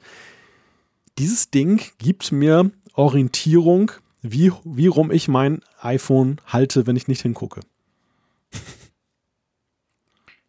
Verstehst, verstehst du das? Passiert ganz, ganz selten. Wir sind bei Folge 200 vom Apfelfunk, dass ich mal vier Sekunden sprachlos bin. Ist jetzt gerade passiert, ihr habt es wahrscheinlich gar nicht mitbekommen, aber ähm, ich, ich, überlege, ich überlege ganz stark, also meine, meine quasi Prozessorleistung ist im Moment gerade auf 100% mit allen Cores und ich überlege gerade, ob mir das schon mal passiert ist, dass ich das iPhone, also erstens, dass ich das iPhone nutzen möchte und es dann falsch herum halte oder dass ich anders gesagt in der Tasche wissen will, wie rum es denn ist. Hm, ich glaube nicht. Das musst du erklären, lieber Malte. Ja, du kannst dich natürlich auch an den Kameralinsen orientieren und weißt es ja sofort. Aber es gibt irgendwie, ja, es gab schon ein paar Mal Situationen, wo ich irgendwie dann jetzt nicht so genau wusste, weil ich nur auf die Vorderseite geguckt habe, wo ist jetzt eigentlich oben und unten. Aha, du meinst Okay, du meinst so. Genau. Also du meinst nicht, wo ist hinten und vorne, Nein, nein. sondern du meinst. Oben, ah, genau, ah, also okay. welche, Sorry. welche Orientierung du hast. Ne? Also ob du Ja. jetzt dann Upside Down oder eben Ja, genau. im normalen Portrait-Mode, da im Porträtmodus dann eben das äh, hast. Und Mhm. das Schöne eben an dieser, diesem Smart Battery Pack, weil der Buckel geht ja nicht über das ganze Gerät. Du hast ja oben eben dann diese flache Geschichte. Da schmiegt es dann an, da hast du diese Aussparung Genau. für die Kamera. Und du weißt halt, da, wo der Buckel unten ist, ist halt dann, da ist halt auch unten. So einfach haptisch. Wie Genau. gesagt, es ist, Ja, ja, genau. ist ein bisschen extravagant, aber ist mir tatsächlich halt so aufgefallen. Ich dachte plötzlich, hm, das ist ja witzig. An diesen Effekt hast du gar nicht gedacht, aber wenn du es aus der Hosentasche rausnimmst, du weißt sofort, so muss es halten. Weil, wie gesagt, ich habe es Ja. in der Hosentasche und dann ist es halt auch gerne mal kopfüber drin, aber manchmal auch nicht. Und Ja. der zweite Punkt ist, und das ist jetzt wahrscheinlich noch stranger aus deiner Sicht, dass ich tatsächlich irgendwie Sympathien für das Gewicht habe. Ja, spannend. Also man muss ja sagen, wir, wir haben ja nicht ganz, du hast ein iPhone 11 Pro. Ja. Ich habe ja das iPhone 11 Pro Max. Das hat einerseits noch einen größeren Akku, ist aber auch noch ein bisschen schwerer. Und das Smart Battery Case macht das Ding ja sowieso noch schwerer. Und das ist zum Beispiel lustigerweise etwas, das ist mir aufgefallen. Also ich hatte vorher ja das iPhone 10s Max und hatte auch dazu das Smart Battery Case. Und jetzt, also wenn man das Battery Case ans iPhone schnallt, wird es logischerweise schwerer, weil das Battery Case selber hat ja auch ein oder zwei Akkus drin. Mir ist aber beim 10S hat es mich nie gestört. Beim 11er muss ich sagen, das Ding ist schon jetzt super schwer, weil das 11er, also das 11 Pro Max und ich glaube auch das 11 Pro ist ja im Vergleich zum direkten Vorgänger auch schon schwerer geworden. Und jetzt noch mit diesem Case, also da ist es tatsächlich lustigerweise bei mir so, dass ich schon so denke, boah, heavy das Teil. Ja, also bei mir ist es tatsächlich so, und das, da, da war ich auch über mich selbst erstaunt, dass mir das so gegangen ist, dass ich dann das irgendwie ganz annehmbar finde, dass, dass du es Mhm. eben so in einer, es hat einen angenehmen Schwerpunkt, weil ja auch der, dieser Ja. Zusatzakku zieht ja auch das Ding wiederum nach unten. Es ist jetzt Ja. nicht so, dass die Gewicht, die Gewichtsverteilung verändert sich ja durch das Ding. Du hast ja nicht so eine gleichmäßige Gewichtsverteilung, wie du sie sonst hast bei dem iPhone, sondern es zentriert und dadurch orientiert es sich ja auch automatisch in deiner Hand. Also vielleicht liegt es daran. Ich habe keine Ahnung. Auf jeden Fall sind das so, so Dinge, die mir aufgefallen sind, wo ich Ja. dann dachte, jenseits der Akku-Geschichte, dass sie doch irgendwie ein- einen Nee, Charme haben, den ich nicht Also- erwartet hätte. Ja, also ich gebe dir ja recht, weißt du, also ich finde zum Beispiel den Grip oder überhaupt, wie man es in der Hand hält, man kann es hervorragend immer noch einhändig bedienen, das Teil. Und das ist tatsächlich etwas, also dieser Buckel, so hässlich der auf Fotos aussieht, und ja, seien wir ehrlich, wenn ich ihn in echt angucke, ist er jetzt auch nicht eine Schönheit, aber er hat riesengroße Vorteile. Das iPhone liegt dadurch eigentlich besser in der Hand als ohne, weil du einfach das Ding so hältst und dann deine Finger quasi oben am Buckel so ein bisschen arretieren kannst. Da bin ich völlig bei dir. Also ich finde auch, der Grip mit dem Case, der ist, der ist unerreicht, der ist großartig. Also das ist ganz, ganz toll, ja. Aber sprechen wir mal über den Akku. Da habe ich auch noch Fragen zu. Stimmt, da ist ja noch ein Akku drin. genau. Neben dem ganzen Gewicht ist auch noch ein Akku drin. Was mir aufgefallen ist, und da, das war für mich ja tatsächlich auch die erste Begegnung mit dem Ding. Es ist ja so, wenn der Smart Battery Case voll aufgeladen ist oder überhaupt aufgeladen ist, dann entlädt ja erstmal das. Und Ja. es lädt ja permanent dein Smartphone, dein iPhone auf. Was ich mich gefragt habe, ist, ist das eigentlich gut für den Akku? Man sagt doch eigentlich immer ständig auf 100% halten. Ist ja nicht die wichtigste Frage überhaupt. Die wird auch immer wieder gestellt. Apple ist da aber, es hat ein bisschen mehr Intelligenz drin, als man das denkt. Das ist aber so ein bisschen versteckt. Diese Info steht nicht ganz groß fett bei Apple drauf. Ich habe nachgefragt und es ist so, dass das ist so, wenn du das einrastest ins Battery Case, dann wird oben rechts deine Akkuanzeige dahingehend als ladend angezeigt. Es ist aber so, es lädt tatsächlich dein iPhone auf, aber das auf, also diese Zyklen, die sie da machen, sollen offensichtlich, sie sagen, perfekt sein für den Akku. Und ich kann es einfach insofern sagen, dass ich jetzt das 10S hatte ich wirklich intensiv mit dem Battery Case. Und noch besser könnte uns übrigens der Zeier das sagen, weil der hat das, das Smart Battery Case beim 10S, nicht beim 10S Max. Der hatte das 10S letztes Jahr, hat es glaube ich acht Monate drauf gehabt. Der hat es nie weggenommen. Also der hat es wirklich von dem Tag, wo es kam, drauf und dann hat er es nie mehr weggenommen. Aber ähm, es soll wohl so sein, dass die, die, die Energie zuerst mal aus dem Case gezogen wird, das ist klar, das soll ja auch so sein, aber dass das dem Akku nichts machen soll, weil sie eben irgendwie, das hat ziemlich viel Elektronik ja noch drin. Das merkst du ja auch, wenn du es reinpappst, da gibt es ja dieses, diese, diese Anzeige noch, diese duale Anzeige gleich am Anfang, wo du siehst, wie, wie, wie ist das Smart Battery Case ja. aufgeladen, wie ist dein iPhone aufgeladen. Und beim Laden ist es ja zum Beispiel so, wenn du habe ich auch schon geschafft.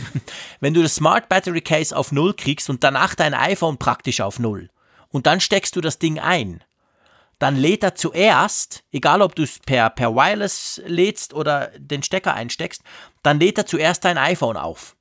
Und wenn das iPhone auf 100 ist, danach lädt er das Smart Battery ah. Case. Ah. Also das iPhone hat quasi immer die Priorität, mhm. weil logisch, das ja, Battery klar. Case allein nützt ja nicht. Quatsch, ja. Und da haben sie schon, aber haben sie schon ein paar clevere Algorithmen reingebastelt. Und sie sagen wirklich, das sei eben nicht wie ein normales Case, das dann einfach immer voll quasi ständig am Laden ist, es soll wohl sogar so sein, dass das Case dein iPhone lädt, wie wenn du es ansteckst.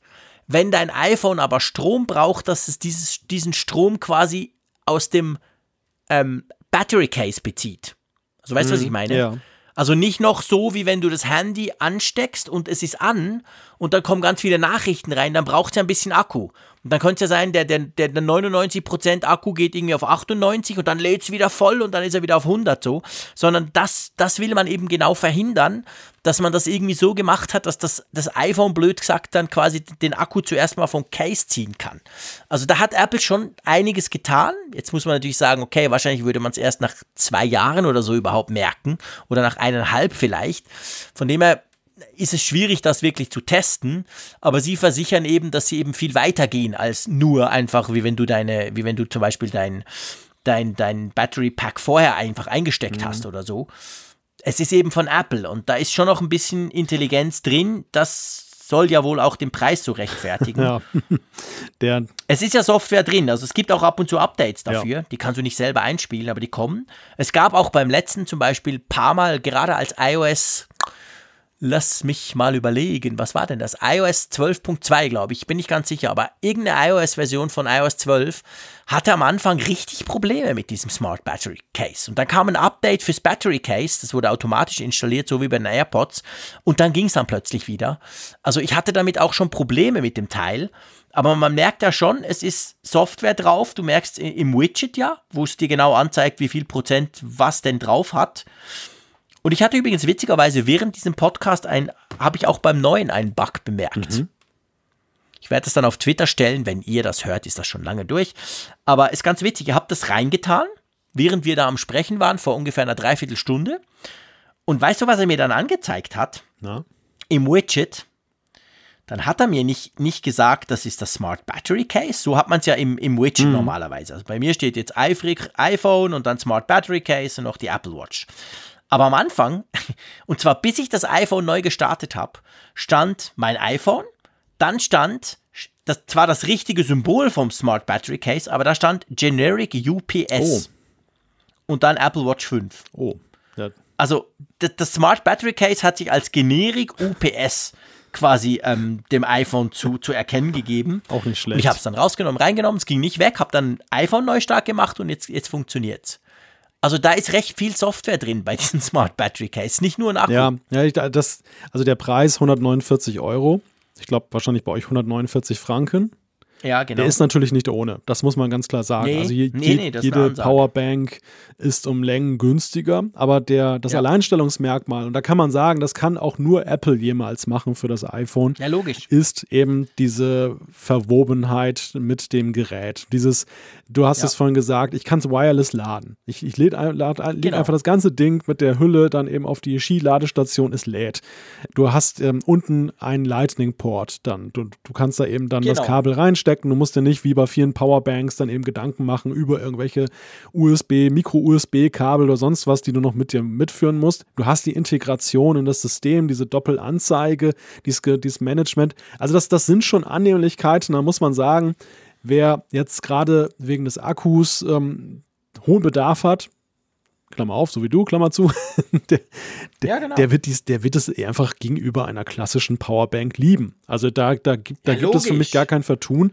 Ähm, ich habe ja nun diese Powerbank-Tour mit verschiedenen, äh, ja, verschiedenen Geräten dann über ein Jahr gefahren. Also ich, ich kenne alle Vor- und Nachteile von Powerbanks und äh, komme jetzt zu die und komme jetzt, also insofern war es eine ganz gute Verlaufskurve, erstmal diese Powerbanks alle durchzutesten und jetzt dann mal sowas äh, dann mal in Gebrauch zu nehmen, weil ich dann eben auch ganz klar eben die Vorteile sofort sehe, die das hat. Ja. Und das, das Ja. sind wirklich unbestreitbare. Und ja, also ich weiß es nicht für meinen Use Case, ob ich, ob ich diese 149 Euro ausgeben würde. In meiner Prioritätenliste der Ausgaben wäre es vielleicht jetzt nicht ganz so hoch angesiedelt. Mhm. Ja. Da würde ich mir ja noch mal ein paar AirPods kaufen oder irgend sowas. Aber Ja. ähm, ich bin, bin schon deutlich faszinierter, oder ich bin überhaupt fasziniert, aber dann schon erheblich mehr, als ich dachte, von dem Ding, als ich das ursprünglich so von außen betrachtet meinte, wo ich dann mal dich ein bisschen belächelt habe. Und das, Ja, das ja. Lustige ist ja, wie gesagt, auch aus Gründen, die jetzt nicht nur was mit dem Akku oder eben offensichtlich mit dem Kamerabutton zu tun haben. Also das ist wirklich ein sehr, ein, ein sehr interessanter, weil überraschender Test für mich gewesen. Ja. Ja, das glaube ich. Nee, das, das glaube ich absolut. Und ich bin ja auch, ich bin ja auch sehr beeindruckt. Ich meine, hey, erinnert euch mal, als das vor eineinhalb Jahren oder was ist ein gutes Jahr ist jetzt her, als das rauskam, das erste, meine Güte, habe ich abgelästert über dieses furchtbar schreckliche Design. Und dann, als ich es bekommen habe, als ich es ausprobiert habe, als ich es auf verschiedenen Events, vor allem halt diesen langen Reisen, die ich immer mache, wow, war das toll. Und zwar alles, sogar, sogar dann eben das Design, weil es wirklich praktisch ist. Und jetzt geht es mir genau gleich. Ich will auch nicht verhehlen, dass ich beim iPhone Pro 11 Max das Ding weniger brauche. Keine Frage. Aber ähm, jetzt gerade, jetzt eben gerade mit China und so, werde ich es auf jeden Fall brauchen und bin sehr froh, dass ich es habe. So, Hast du noch Power? mein Lieber. Habe ich noch Power? Ja, genau. ist, dein, Ja, für 200 ist dein Akku noch geladen? Für 200 Sendungen reicht's noch. genau, wir sind jetzt nämlich bei dem Punkt, ähm, wo wir so ein bisschen, tja, wie soll ich sagen, ein bisschen Rückschau halten wollen. Ist ja so, dass wir immer noch Hörer hinzugewinnen. Zum Teil recht mächtig. Das ist immer noch, freut uns riesig. Das heißt also, es gibt immer noch Leute, die, die uns nicht schon seit 100 oder 200 Folgen hören, äh, die neu dazukommen quasi. Viele von denen hören, und hören uns dann nach, was mich immer nachhaltig beeindruckt, ganz ehrlich gesagt. Finde ich krass. Wir hören dann von Leuten, die quasi 170 Folgen nachhören. Unglaublich. Den ganzen Mist, den wir da erzählen, ist ja, ist ja, ist ja, ist, ja ach, will ich mir gar nicht vorstellen. Aber was wir uns jetzt gedacht haben, wir, wir, wir gucken so ein bisschen auf die letzten 100 zurück quasi, weil wir haben das gleiche damals bei der 100er Folge gemacht und wir schauen so ein bisschen, was da war. Und da war ja schon einiges, oder? Ja, es waren bewegte Zeiten, diese, diese letzten 100 Folgen. Ich bin beeindruckt ja überhaupt erstmal, dass wir jetzt hier diese 200 erreicht haben. Also nicht, dass ich daran gezweifelt habe, dass wir das, dass wir das schaffen werden, aber 200 Podcasts zu machen von einer Naja. durchschnittlichen Länge von anderthalb Stunden oder mehr, das ist ja schon Also wenn du mir gesagt hättest am Anfang, gut, das ist jetzt nicht vor 100 Folgen, aber sagen wir am Anfang, vor, vor knapp vier Jahren, das, das, wir haben ja dann auch im, im Februar haben wir unser vierjähriges Jubiläum, da müssen wir uns auch noch was einfallen lassen. Wenn du mir da gesagt hättest, wir machen 200 Folgen und die dauern auch alle noch eineinhalb Stunden, ich wäre ja gleich weggelaufen.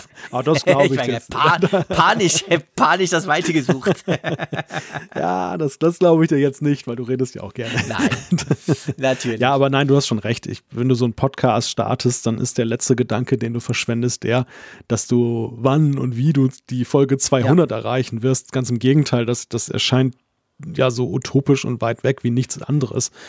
Ich, ich Genau. war schon geplättet, als wir die 100 erreicht haben.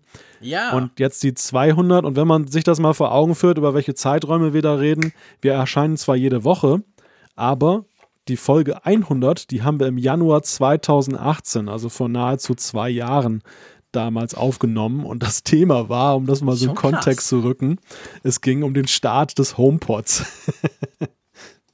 Genau, um den Start des HomePods, genau. Der ja da vorgestellt war und ja dann, glaube ich, Anfang 2018 auf den Markt kam, noch nicht in Deutschland. Der kam ja dann im Frühling 2018, sprich am 20. Juni, kam der, glaube ich, bei euch dann raus. Ja. Bei uns ist er ja bis heute noch nicht erschienen, by the way.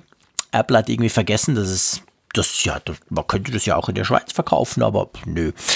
Genau, da haben wir über den HomePod-Start, also der war da super neu, ganz brandneu, da waren wahrscheinlich gerade die ersten Testberichte draußen. Ja, ich habe in den Hundertern, das war glaube ich auch so am Anfang noch, habe ich den iMac Pro kennengelernt. Ja, das habe ich ja gleich aufgenommen in die Liste, weil ich mir dachte, das ist ja auch witzig, welche Fortsetzung das gefunden hat, vom damaligen Standpunkt aus gesehen.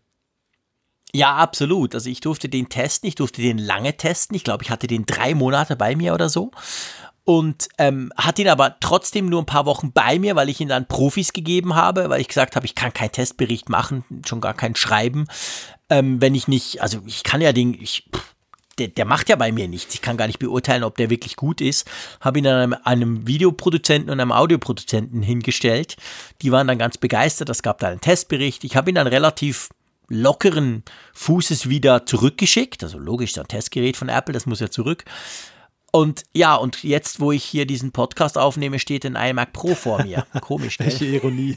Da siehst du mal, wie viel mehr Profi ich jetzt bin. ja, genau daran liegt es. genau, das muss es sein. Ist doch viel anstrengender geworden, diese Podcasterei. Da brauche ich schon mehr Gier. ja. ja, hat andere Gründe. Ähm, ich sage mal, es war ein Angebot, das ich nicht ablehnen konnte. Aber ich bin sehr zufrieden damit, auch wenn er tatsächlich, wie vorausgesagt, sich bei mir natürlich unendlich langweilt. Das Einzige ist ja, wir haben so ein Audiobearbeitungstool, gell? Das können wir ja mal sagen, so ein bisschen Hin Hintergrund. Das Ding äh, macht eigentlich quasi ein, ein bisschen ein ausgefeiltes Leveling danach noch. Also wir nehmen unsere Spuren ja auf, ich bastel es danach im Adobe Edition meiner, meiner Audioschnittsoftware zusammen, die Spuren, also ich lege die übereinander und noch vorne und hinten dran unseren Jingle und danach lassen wir das Ganze ja noch durch so ein Tool laufen. Und dieses Tool, das sorgt zum Beispiel dafür, dass der Malte gleich laut spricht wie ich und oder ich weniger laut und wir dadurch wieder gleich laut und so weiter. Das macht verschiedenste Dinge. Und das hast ja früher immer du gemacht, gell?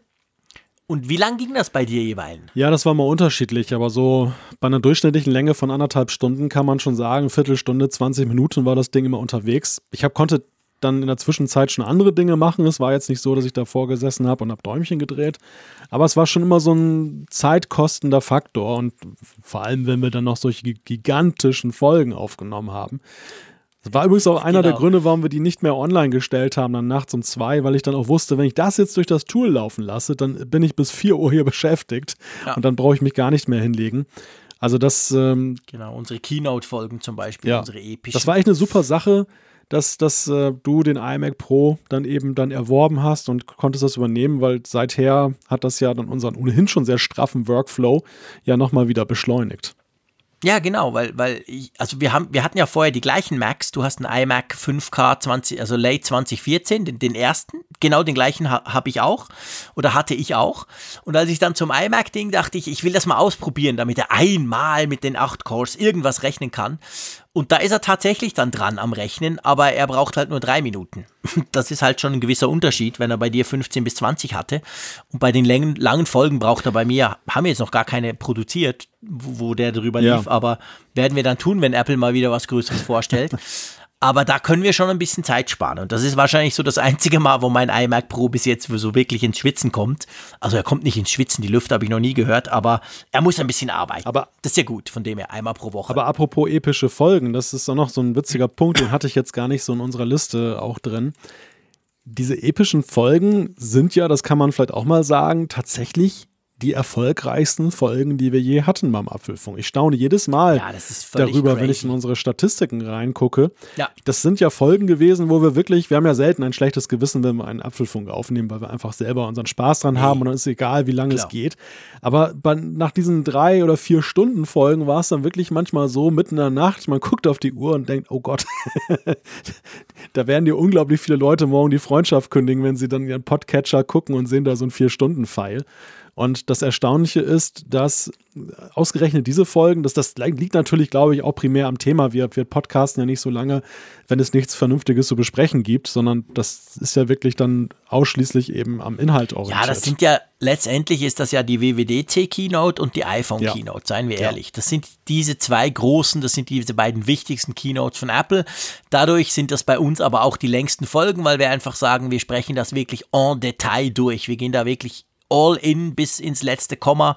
Gerade die WWDC zum Beispiel, wo ja Software extrem großes, großen Stellenwert hat. Diesmal kam sogar noch Hardware dazu. Ja, und das generiert dann diese unglaublich langen Folgen. Und das stimmt. Das Spannende ist eigentlich, dass das die Leute also unsere Hörerschaft, ihr da draußen, ihr schätzt das wirklich. Klar, man kann sagen, ihr ladet es wahrscheinlich mehrmals runter und so, absolut kein Thema, aber selbst wenn wir das, wenn wir das so ein bisschen beiseite nehmen, diese Folgen sind nicht nur von den Downloadzahlen, das sowieso, aber ja auch vom Feedback. Wir kriegen so viel Feedback auf diese Folgen und zwar jetzt nicht Feedback im Sinn von ich will was dazu sagen, das auch, sondern wirklich einfach so, hey, geil, wow, super, hat riesen Spaß gemacht, ich habe drei Tage gebraucht oder so. Einer hat geschrieben, er sei jetzt doppelt so lang joggen gegangen und das drei Tage hintereinander, damit er es geschafft hätte. Aber das ist völlig, ja, das ist wirklich verrückt. Aber uns macht es ja genauso Spaß. Also ich meine, wir, wir, haben ja auch Freude, wenn, wenn Apple was Großes vorstellt, das dann wirklich so zu sezieren, oder? Ja, also ich erlebe uns beide halt immer so auf dem Wetzstein sozusagen, dass wir gar nicht das abwarten können, bis wir dann eben in diese ausführliche Besprechung einsteigen. Und es macht ja auch schon unglaublich Spaß, dann eben in der Vorbereitung dann so diese ganzen Punkte etwas in unserem Skript herauszuarbeiten, worüber ja, wir dann sprechen. Cool, genau. Da haben auch wir ein richtig langes Skript ja. dann immer dazu. Ja, ja, das geht dann schon im Gegensatz zu sonst. Ansonsten so kann man jetzt ja hier sagen, das sind heute zum Beispiel jetzt so anderthalb DIN A4 Seiten und mit, mit Stichpunkten. Das sind dann schon wirklich mal drei, vier Seiten dann auch, die wir eben ans Skript haben. Einfach nur mit Stichpunkten zu den verschiedenen Aspekten, die wir halt gesehen haben. Manchmal noch Recherchen, wo wir dann eben nochmal genau. nachgeguckt haben danach, entweder in die Sessions zum Beispiel oder WWDC, da kann man ja auch noch viel rausziehen oder eben nachgelesen auf diversen Seiten und, und die ersten Reviews und was da alles ist, damit wir das eben fundiert besprechen können. Und das, das ist halt auch ein, ja, für uns halt einfach ein Genuss. Also wir merken ja gar nicht so wirklich, jetzt während des Aufnehmens, dass so ein Podcast jetzt vier Stunden dauert. Das merken wir mal erst hinterher. Ja, da sind wir dann immer richtig oh platt. Oh, oh, das ja. ist genau der oh, Punkt. Ja. Aber ich meine, was ja auch in diese 100er Folgen reinpasst, war ja, ich sag mal ganz ehrlich gesagt, das Highlight per se für mich und für den Apfelfunk, nämlich die Folge 123. Und die Folge 123 war die Folge, das war die Aufnahme in Frankfurt. Das war unser erstes Apfelfunk-Event, das war Ende Juni 2018. Und das war ja das erste Mal, dass ich dich kennengelernt habe also gesehen habe, so live, so richtig, zum Anfassen. ja, das, das wirkt so rückblickend immer noch etwas merkwürdig. Ja, ja, ja, weil, weil es einfach so viel in so kurzer Zeit war. Man muss sich ja. das vorstellen. Wir sind so aufgrund terminlicher Gründe auch nicht irgendwie Tage vorher angereist und haben da irgendwie ein Rehearsal gemacht und geprobt und gemacht, nee, nee. sondern Samstagmittag, Samstagmittag um 12, Punkt 12, genau, eingetroffen. Dann sind wir zum Hotel gefahren dann äh, haben wir schnell unsere Koffer nach oben gebracht aufs Zimmer und dann wollten die Techniker uns schon verkabeln und Lichtproben machen und dass wir dann da eben schon mal kurz eben die, die Akustik testen. Dann kamen schon die ersten Gäste, man, man war permanent in einer Gesprächssituation dann die Live-Folge ab 18 Uhr und da, dann bis in die Nacht Gespräche. Und am nächsten Tag um 12 Uhr ging es schon wieder in den Zug. Also man, man ja, muss sich das. Es waren extrem intensive ja, 24 Stunden, Wahnsinn. quasi ja. ohne Schlaf. Wir haben das richtig voll ausgenutzt. ja, und dann ein Jahr später haben wir das Ganze nochmal machen dürfen. Ich meine, das war ja nicht weniger cool, das war ja genauso spannend. Ja. Das quasi zweite Treffen von uns letztendlich, das zweite Hö Apfelfunk-Hörertreffen, aber letztendlich auch das zweite Mal, dass wir uns live gesehen haben. Wir haben uns ja nach wie vor, wir sind bei Folge 200, wir stehen kurz wenige Monate vor dem vierjährigen Jubiläum, aber so richtig echt gesehen haben wir uns trotzdem erst zweimal. Also. ja, das ist, das, das ist, glaube ich, eine der skurrilsten Geschichten dieses Podcasts dass, dass wir uns tatsächlich so wenig sehen. Am Anfang war es ja total. Das macht vielleicht den Erfolg aus, Malte. genau, vielleicht, vielleicht, können wir uns nicht mehr sehen, wenn wir uns zu oft sehen. Genau. das kann natürlich auch sein, ja. Ja, ich meine, das zweite Podcast, äh, das zweite e Event war natürlich insofern auch schon wieder was Besonderes, weil wir auch wieder neue Leute neu kennengelernt haben. Natürlich nicht nur jetzt, also vor allem natürlich auch unsere Hörerinnen und Hörer, die wir immer permanent neu kennengelernt haben. Beim zweiten hatten wir ja schon ein paar Stammhörer der, des ersten Treffens mit dabei. Aber, ja, großartig. Aber wir hatten genau. ja beim zweiten auch auf der Bühne den Zeier und wir hatten dann Michael Reimann. War auch lustig. Auch beides Leute, die ich noch nie persönlich getroffen habe.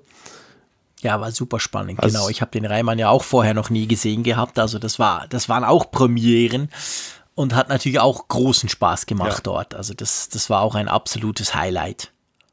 Ja, das waren schon, das waren schon wirklich zwei Punkte in diesen letzten 100 Folgen, wo man sagen kann, wow, ne? Also das hat mich ja. nachhaltig beeindruckt. Ja, absolut. Also es war wirklich, das, das ist wirklich viel passiert in diesen 100 Folgen. Klar, man kann sagen, hey, aber Januar 2018 ist ja auch schon eine Weile her, es sind jetzt bald zwei Jahre dann. Aber ich meine auch thematisch, wenn, wenn du dir so guckst, über was wir gesprochen haben, wir haben über ganz viel gesprochen, aber der HomePod kam oft vor. AirPower kam unglaublich oft vor, obwohl es dann nie kam. Wir haben, glaube ich, über nie, über überhaupt nie ein Thema so oft gesprochen ohne dass wir irgendwann es dann auch mal in der Hand halten durften. Wir sind ja in der glücklichen Lage, dass wir die meisten Dinge, die wir besprechen, ja letztendlich dann auch irgendwann mal in der Hand haben, testen und dann weiterhin besprechen, weil wir es eben nutzen und so, egal ob Laptops oder natürlich iPhones und so weiter. Aber die AirPower, die hat richtig viel Platz eingenommen im 2018 und kam ja dann bekanntlich nie. ja, ja. So ähnlich wie bei Apple Pay. Da haben wir gefühlt, jetzt von Schweizer Sicht aus, ewig lang drüber gesprochen, ja. ob es wohl vielleicht eventuell mal nach Deutschland kommt. Aber da ist es ja dann immerhin, gab es ein kleines Happy End am Schluss. Ja, vorläufig. Also nach der letzten Folge wissen wir ja auch nicht, welche, welche weitere Stimmt. Entwicklung das nehmen wird.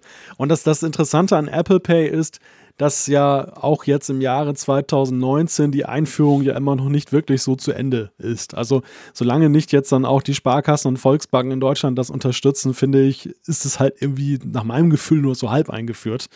Wenn ja, ja, es ist noch nicht gegessen. Ich, ich da hast du recht. fiebere ja sehr. Die Sache ist noch nicht sicher. Ja, eben. Also ich fiebere ja sehr dem Tag entgegen und das kann ja nicht mehr weit sein, weil beide haben gesagt, bis Ende des Jahres soll das passiert sein, wo ich dann eben auch über die Sparkasse das dann nutzen kann. Mhm. Mhm. Die Butterfly-Tastatur oh. war ein großes Thema. Genau. Ich meine, letztendlich begleitet die uns schon fast von Anfang an. Das wurde ja Ende 2016 vorgestellt. Da habe ich mir das erste MacBook Pro mit Touchbar geholt. 13 Zoll, das habe ich immer noch. Hat keine Probleme mit der Tastatur, by the way.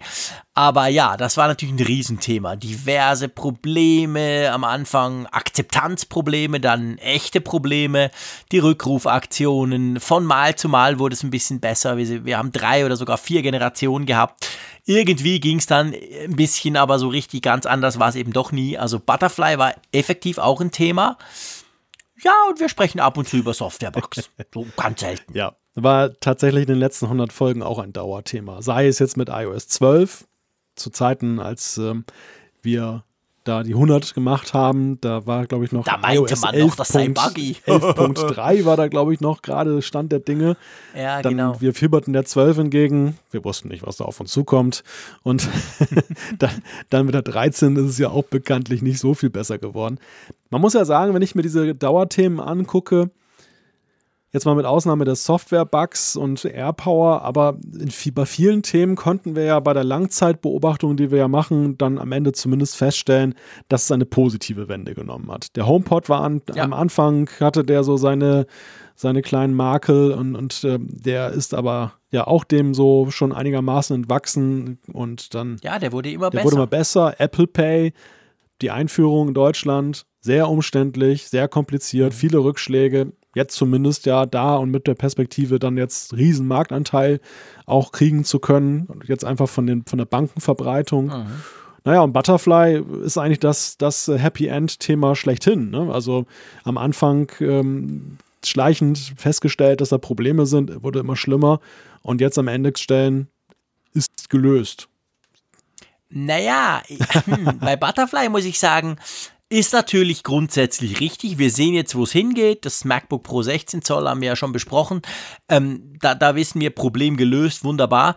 Für die, die aber natürlich so ein Teil haben, ist es eben noch durchaus kein Happy End. Ein Happy End wäre, wenn Apple alle austauschen ja, würde und jedes MacBook ersetzen. Ja, zugegeben. Äh, so ist es klar. Ich meine, wenn du diesen Fehler hast, kannst du es vorbeibringen. Es wird dir ersetzt. Das ist von dem her, es kostet dich wenigstens nichts, aber du hast das Teil halt zwei, drei Wochen nicht oder so mhm. und der Umbau ist eine relativ große Sache. Also so richtig Happy End. Ja, da hast du recht. Ich würde fast eher sagen, Apple hat festgestellt, scheiße, da haben wir echt falsch gelegen, sorry.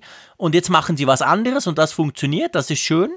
Aber wenn ich mir jetzt im Frühling so ein tolles 6000 Franken MacBook Pro gekauft habe und im nächsten Februar fängt die Tastatur an zu spinnen, mhm. das ist nach wie vor nervig. Es sind ja ganz, ganz viele draußen. Also Apple hat die ja auch gut verkauft, die Dinger. Ja, nein, du hast, du hast natürlich recht. Aus der Konsumentenperspektive ist das Happy End noch ja. weit entfernt.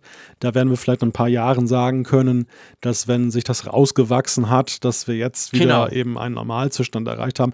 Ich habe das jetzt unter der thematischen Perspektive, aus der thematischen Perspektive ja. gesehen, wie eben Dinge sich entwickelt haben. Es, es ist ja, ja, auch für uns, es ist ja manchmal wird es ja immer nervig, wenn man ein Problemthema immer und immer wieder thematisieren muss, weil Ja, es dann in die stimmt. Schlagzeilen gerät, ohne dass sich mal eine Perspektive auftut, dass es besser wird. Und Butterfly war wirklich so ein Thema, ja, das war schon manchmal wie Zahnschmerzen. Dann wurde wieder nachgebessert, dann wurde noch irgendeine Ja. Folie reingeklebt und am Ende immer wieder die Klagen, es funktioniert nicht, es gibt nur Aber Probleme. es war immer das Gleiche, es Ja. hat einfach nicht funktioniert. Und jetzt die genau. Rückkehr zum, zum Scherenmechanismus ist ja zumindest thematisch so, dass man sagen kann, die Chancen stehen einigermaßen gut, dass uns das jetzt nicht so schnell als Schlagzeile wieder in den Apfelfunk hineinkommt. Ja, nee, da bin ich ganz bei dir. Da hast du absolut recht.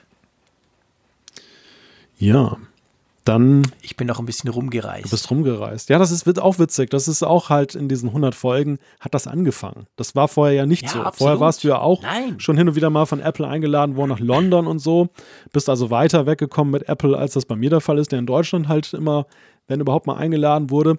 Aber das diese Sache mit Cupertino, ich erinnere mich an diese Folge, das war für dich ja auch etwas ganz Besonderes, weil ich meine, für wen wäre es das nicht, ne? In, das Herz von Apple, das Steve Jobs Theater, da hinzureisen, das, Ja, das ist gewaltig. Das, das ist es immer noch. Also ich wurde im, ich wurde im Mai 2018 das erste Mal eingeladen von Apple an die WWDC Keynote. Ich wurde dann gleich ein paar Monate später im September noch an die, die iPhone, die iPhone 10s Keynote eingeladen und dieses Jahr wieder, also WWDC im Frühling und dann Apple iPhone Keynote.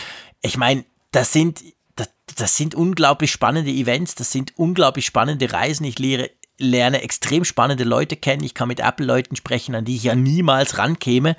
Also es ist nach wie vor, es ist ganz gigantisch, es ist alles andere als selbstverständlich. Ich rechne grundsätzlich eigentlich nie damit, dass ich eingeladen werde, weil das kann man ja auch nicht bei Apple. Aber das ist schon, also das ist ganz toll. Das hat riesig Spaß gemacht. Ich glaube, es hat auch im Apfelfunk was gebracht, weil man mal so ein bisschen hinter die Kulissen auch gucken konnte. Und das war schon sehr spannend, genau. Das ist auch in diesen 100 Folgen quasi zwischen der Folge 100 und jetzt der Folge 200. Selbst auch das ist passiert. Krass eigentlich, was alles in dieser Zeit passiert Ja, ja, das ist tatsächlich alles in diesem, diesem Zeitraum passiert. Und ich muss auch sagen, ich meine, ich sage das ganz offen, das ist beneidenswert. Ne? Ich meine, ich bin dankbar für jede Ja. Einladung, die ich auch mal bekommen habe von Apple. Das ist immer, es ist egal wo, es ist immer ein tolles Erlebnis, wenn du mal mit den Machern ins Gespräch kommst. Du, du kannst Hintergrundfragen stellen. Ähm, Du, du, du kannst auch Geräte relativ früh testen. Das ist eben ja auch ein Privileg. Das ist immer, es ist großartig, wenn du diese Chance erhältst. Aber natürlich da nach Cupertino in Kalifornien eingeladen zu werden und dabei zu sein, das ist schon wirklich so das, das Höchste, was jemand, der über das Thema Ja. berichtet, eben passieren kann. Und äh, Das ist so. ich habe mich immer absolut. Also, gefreut, dass, dass, äh, dass, dass du eben dann dieses Privileg erhalten hast. Und der, der Apfelfunk hat ja, wie ich finde, auch sehr davon profitiert. Ja, also das ist, schon wirklich auch eine klasse Sache gewesen. Ja, nee, das ist genauso. Ich meine, natürlich, äh, der Traum an sich jetzt für den Apfelfunk, muss man, das darf man hier ganz klar sagen, wäre natürlich, wenn die zu zweit mal irgendwo hinreisen könnten. Das wäre natürlich quasi, und dann live von dort podcasten, dann würde ich irgendwie einen Podcast aufnehmen, zum Beispiel eine WWDC, sage ich mal, wo es ja um Software geht, wo ich, wo ich dich unglaublich vermisst habe. Also ich, ich habe dich auch bei den anderen Events vermisst, aber da, weil ich so gemerkt habe, oh shit, da- das ist wirklich sehr, sehr de- entwicklerzentrisch und da würde mir jetzt der Malte unglaublich helfen können, weil er das alles einschätzen kann und mir sagt das alles nichts. Also das ist natürlich, das, das wäre quasi die Krönung der Krönung per, per, per, per, per Excellence. Aber ja, mal gucken, wir haben ja noch 200 Folgen vor uns. Genau. Wir, Da kann ja noch einiges wir passieren. stellen eine Kerze ins Fenster. Genau, genau, ich stelle eine Kerze ins Fenster. Ja, und irgendwie so um die Folge 139 rum wurde es extrem anstrengend für mich, muss ich auch sagen. Ja, das, das war auch eine der schönsten Aktionen eigentlich äh, der, der Apfelfunk-Geschichte, weil sie so völlig aus, ja, aus Jux eigentlich entstanden ist und Dimensionen angenommen hat, die einfach Wahnsinn waren. Es geht um Fit for Frick. Es ging um diese Geschichte. Wir hatten vor ein paar Folgen ja schon mal wieder darüber gesprochen, wo uns ein Nutzer ja mitgeteilt hat, ein Hörer, dass äh, er eben noch gute Kontakte zu seiner Mitbewerberin aus der Schweiz unterhält, dass sie sich getroffen haben zur Kürbissuppe. Und da, an, an dieser Geschichte kann man eben schön ablesen und ersehen, was da entstanden ist, was da passiert ist. Es war einfach ja nur eine Schnapsidee von uns beiden. Wir hatten uns erfreut an dieser Möglichkeit, so kleine Aktivitätswettbewerbe zu machen mit der Apple Watch. Das war Watch OS 5, glaube ich, oder 4. Ja, genau. fünf.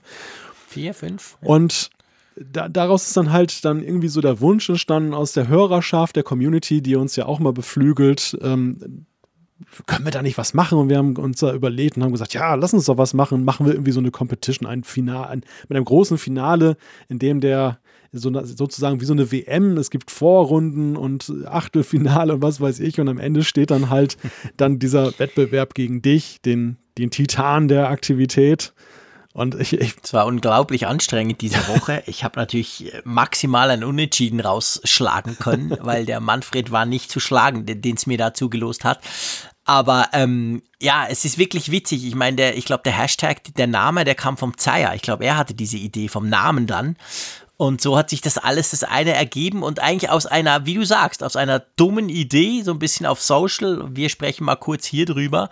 Und das zeigt halt auch, es zeigt, zeigt für mich zwei Dinge, dieses Fit for Frick, so ein bisschen exemplarisch. Das eine ist, das darf man, glaube ich, das darf man, glaube ich, sagen, ist, wir haben inzwischen eine recht krasse Reichweite. Also wenn wir eine dumme Idee haben und ein paar Leute die cool finden, dann geht es relativ schnell, dass die paar sind ein paar hundert und da kann man wirklich was Großes machen. Und das andere, aber viel wichtiger, der Apfelfunk ist halt schon lange und das ist er ja krasserweise schon seit ganz, ganz am Anfang. Seit nach ein paar Monaten war das schon. Der Apfelfunk ist ja nicht der Malte und der Frick, die jede Woche reden. Das auch, klar, das ist der Kern der Sache. Aber es ist eben auch diese großartige Community, die sich darum inzwischen gebildet hat. Und das hat sich ja in diesen zwei, in diesen 100 Folgen zwischen der 100er und der, der 200 von jetzt, hat sich ja das auch ganz exemplarisch gezeigt an den Apfelfunk-Events. Ich meine, wenn niemand kommt, dann, ja, dann wären wir nach Frankfurt, hätten uns einfach getroffen aber es kamen 100 Leute und es wollten ein paar hundert kommen. Das zweite Mal ein Jahr später genau das gleiche. Und dann das Fit for Frick, dass da irgendwie, ich weiß nicht, wir haben es mal ausgerechnet, was waren es? 280 Leute haben, glaube ich, am Schluss mitgemacht ja. und gegeneinander und hin und her und so. Also das ist ja crazy. Das würde ja alles nicht gehen, wenn es nicht diese tolle Community gäbe. Richtig. Also die, die Community ist einfach, einfach einzigartig. Das ist... Äh immer wieder faszinierend, wie viel Input kommt, wie viel Begeisterung, wie viel Engagement für die Sache da, da drin steckt. Und es ist, ja, was soll ich sagen? Es ist einfach ich bin immer wieder geplättet, wenn wir irgendwas machen und ähm, die Leute springen darauf an, egal ob du jetzt sagst, wir brauchen mal ein bisschen Hilfe beim News kuratieren oder machst so eine Aktion wie Fit for Frick oder einen Spendenaufruf oder was auch immer. Also es stehen sofort, es melden sich sofort unzählige Leute und sagen, hey, ich helfe euch natürlich, selbstverständlich, macht Spaß. Und das macht uns wiederum Spaß. Und ja, vielleicht, ja, vielleicht ist es halt so auch jetzt wiederholend, wenn man das immer wieder sagt. Wir, wir, haben das Thema Community sprechen wir immer wieder an. Aber ich finde, man muss es auch ansprechen. Es ist eben, ich, ich kenne es ja nur noch aus anderen beruflichen Kontexten, wie schwierig es ist, Community Management zu machen und dass die Leute wohlgesonnen sind und so. Das, ja. das ist alles andere als selbstverständlich. Und ich weiß eben auch von vielen anderen Medien, dass sie eben damit kämpfen, die, die, die beneiden uns darum, was wir hier haben. Und ja. das, das, das, ja. das Interessante ist, wir können noch nicht mal was dafür. Ne? Ich meine, am Ende, wir machen unseren Podcast und, genau. und wir, wir, wissen gar nicht, was ihr da wollt eigentlich. Wir, wir, wir quatschen da so ein bisschen am Mittwoch. Und, und irgendeine himmlische Fügung hat uns halt diese Community geschenkt. Ja, ich glaube, es ist ja ein Zusammenspiel. Es ist genau der Punkt. Also wir hören das ja immer wieder von euch dass ihr einfach dankbar seid, dass ihr das cool findet, dass wir da jeden Mittwoch zusammen quatschen. Und wir denken dann so, ja, aber hey, wir machen das ja eh, weil wir finden es ja auch cool. Ich quatsche gerne mit dem, mit dem Malte über, über irgendwelche Dinge, am liebsten über Apple-Zeug. Also da, da, da fügt sich halt zwei Sachen zusammen und das passt dann gut. Und wenn man sich natürlich live treffen kann und ein paar von euch eben dann wirklich sehen kann und einfach mal Hallo sagen, mal Danke sagen, auch von unserer Seite, das, das macht ja dieses, dieses, diesen Reiz von diesen Apple-Events auch aus. Äh, Quatsch, nicht Apple-Event, den Apfelfunk-Events natürlich. Ja, und dann gibt es ja da noch so einen Störfaktor, der schon, schon eigentlich ziemlich zum Inventar passt, oder? ja, ich, ich, den konnte ich jetzt gar nicht so genau verorten, wann der eigentlich aufgetaucht ist. Das, ja, das der, ist wahr, aber ist, ich glaube. bei Apple so ein Bug, weißt du, der kommt halt da auf, auf und. Der kommt plötzlich, genau. Der war vielleicht schon früher eingebaut, aber der kam dann mal. Er nennt sich Zeier, wohnt in St. Gallen, da ist immer dunkel und regnet. Ja, super Typ, keine Frage, ja. ein guter Freund inzwischen. Ja. Äh, Journalist, großartiger Journalist, der schafft es, über alles mindestens 20.000 Zeichen zu schreiben und dann auch noch schlaue Zeichen. Das finde ich eigentlich immer das Krasse dran. Unglaublich produktiver Mensch so viel wie ich spreche, haut der in die Tasten. Das kann man wahrscheinlich so ungefähr sagen. Und ja, gehört, gehört irgendwie auch dazu, oder? Ja, absolut. Also Raphael, ähm, du, du stehst ihm ja jetzt einfach physisch auch noch näher, weil ihr ja auch häufig mal gemeinsam auf Reisen seid und äh, genau. euch ja auch dann regelmäßig seht, dann in, in Zürich. Bei mir ist es ja nun auch so eine so eine Fernbeziehung wie bei dir. Aber ich würde mittlerweile bei Raphael auch dann einfach von wirklich einem Freund sprechen. Auch wenn das vielleicht etwas komisch dann erscheinen mag, eben jetzt aufgrund der Distanz. Aber da sind einfach. Ja, das ist ja das Spannende, das ist ja auch so ein Punkt. Und da, das darf man durchaus auch, glaube ich, auf den Apfelfunk so ein bisschen münzen. Ich meine, wir zwei, wir sind schon lange eng befreundet. Ja. Und wir waren das schon, bevor wir uns das erste Mal richtig gesehen haben. Das hat ja, das, das war, hat ja viel, es hatte sogar in der Schweiz, hat das Medienartikel hervorgerufen, diese kleine Geschichte, weil das so, äh, kann, kann das gehen? Geht das? Wie ist denn das möglich? Aber dank dem Internet oder eben dank einem Projekt, wo du halt, ich meine, der Apfelfunk, man kann ihm vieles vorwerfen, aber wir sind, wir sind einfach immer am Mittwoch da oder am Donnerstag. Also ich glaube, die Kontinuität ist ja etwas, was den Apfelfunk auch auszeichnet. Und dadurch, durch solche Geschichten, durch solche Projekte, die du wirklich durchziehst und lang genug machst, ergeben sich dann Sachen. Drum finde ich, wenn du sagst, der, der Zeier ist wie ein Freund, dann passt das, auch wenn man sich halt praktisch nie sieht. Das, das können wir zwei ja auch machen. Ja, es sind einfach so viele inhaltliche Übereinstimmungen und einfach genau. auch die Chemie da.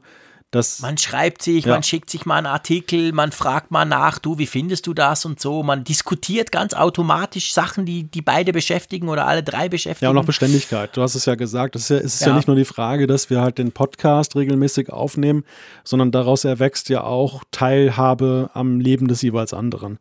Man, ja, man muss es ja auch regelmäßig hören, ja. jetzt von der anderen Seite, Eben, blöd gesagt. Also die Beständigkeit von uns ist das eine, aber es braucht auch die von denen, die immer zuhören und dann eben immer mitdiskutieren und so. Ja. Und da ist er ja auch, er ist ja auch ein, ein er hört uns ja auch immer, der Zeier. Und ähm, weil wir ja trotzdem nicht wollten, dass er im Apfelfunk irgendwie überhand nimmt, haben wir ja ein Side-Projekt gegründet, gell?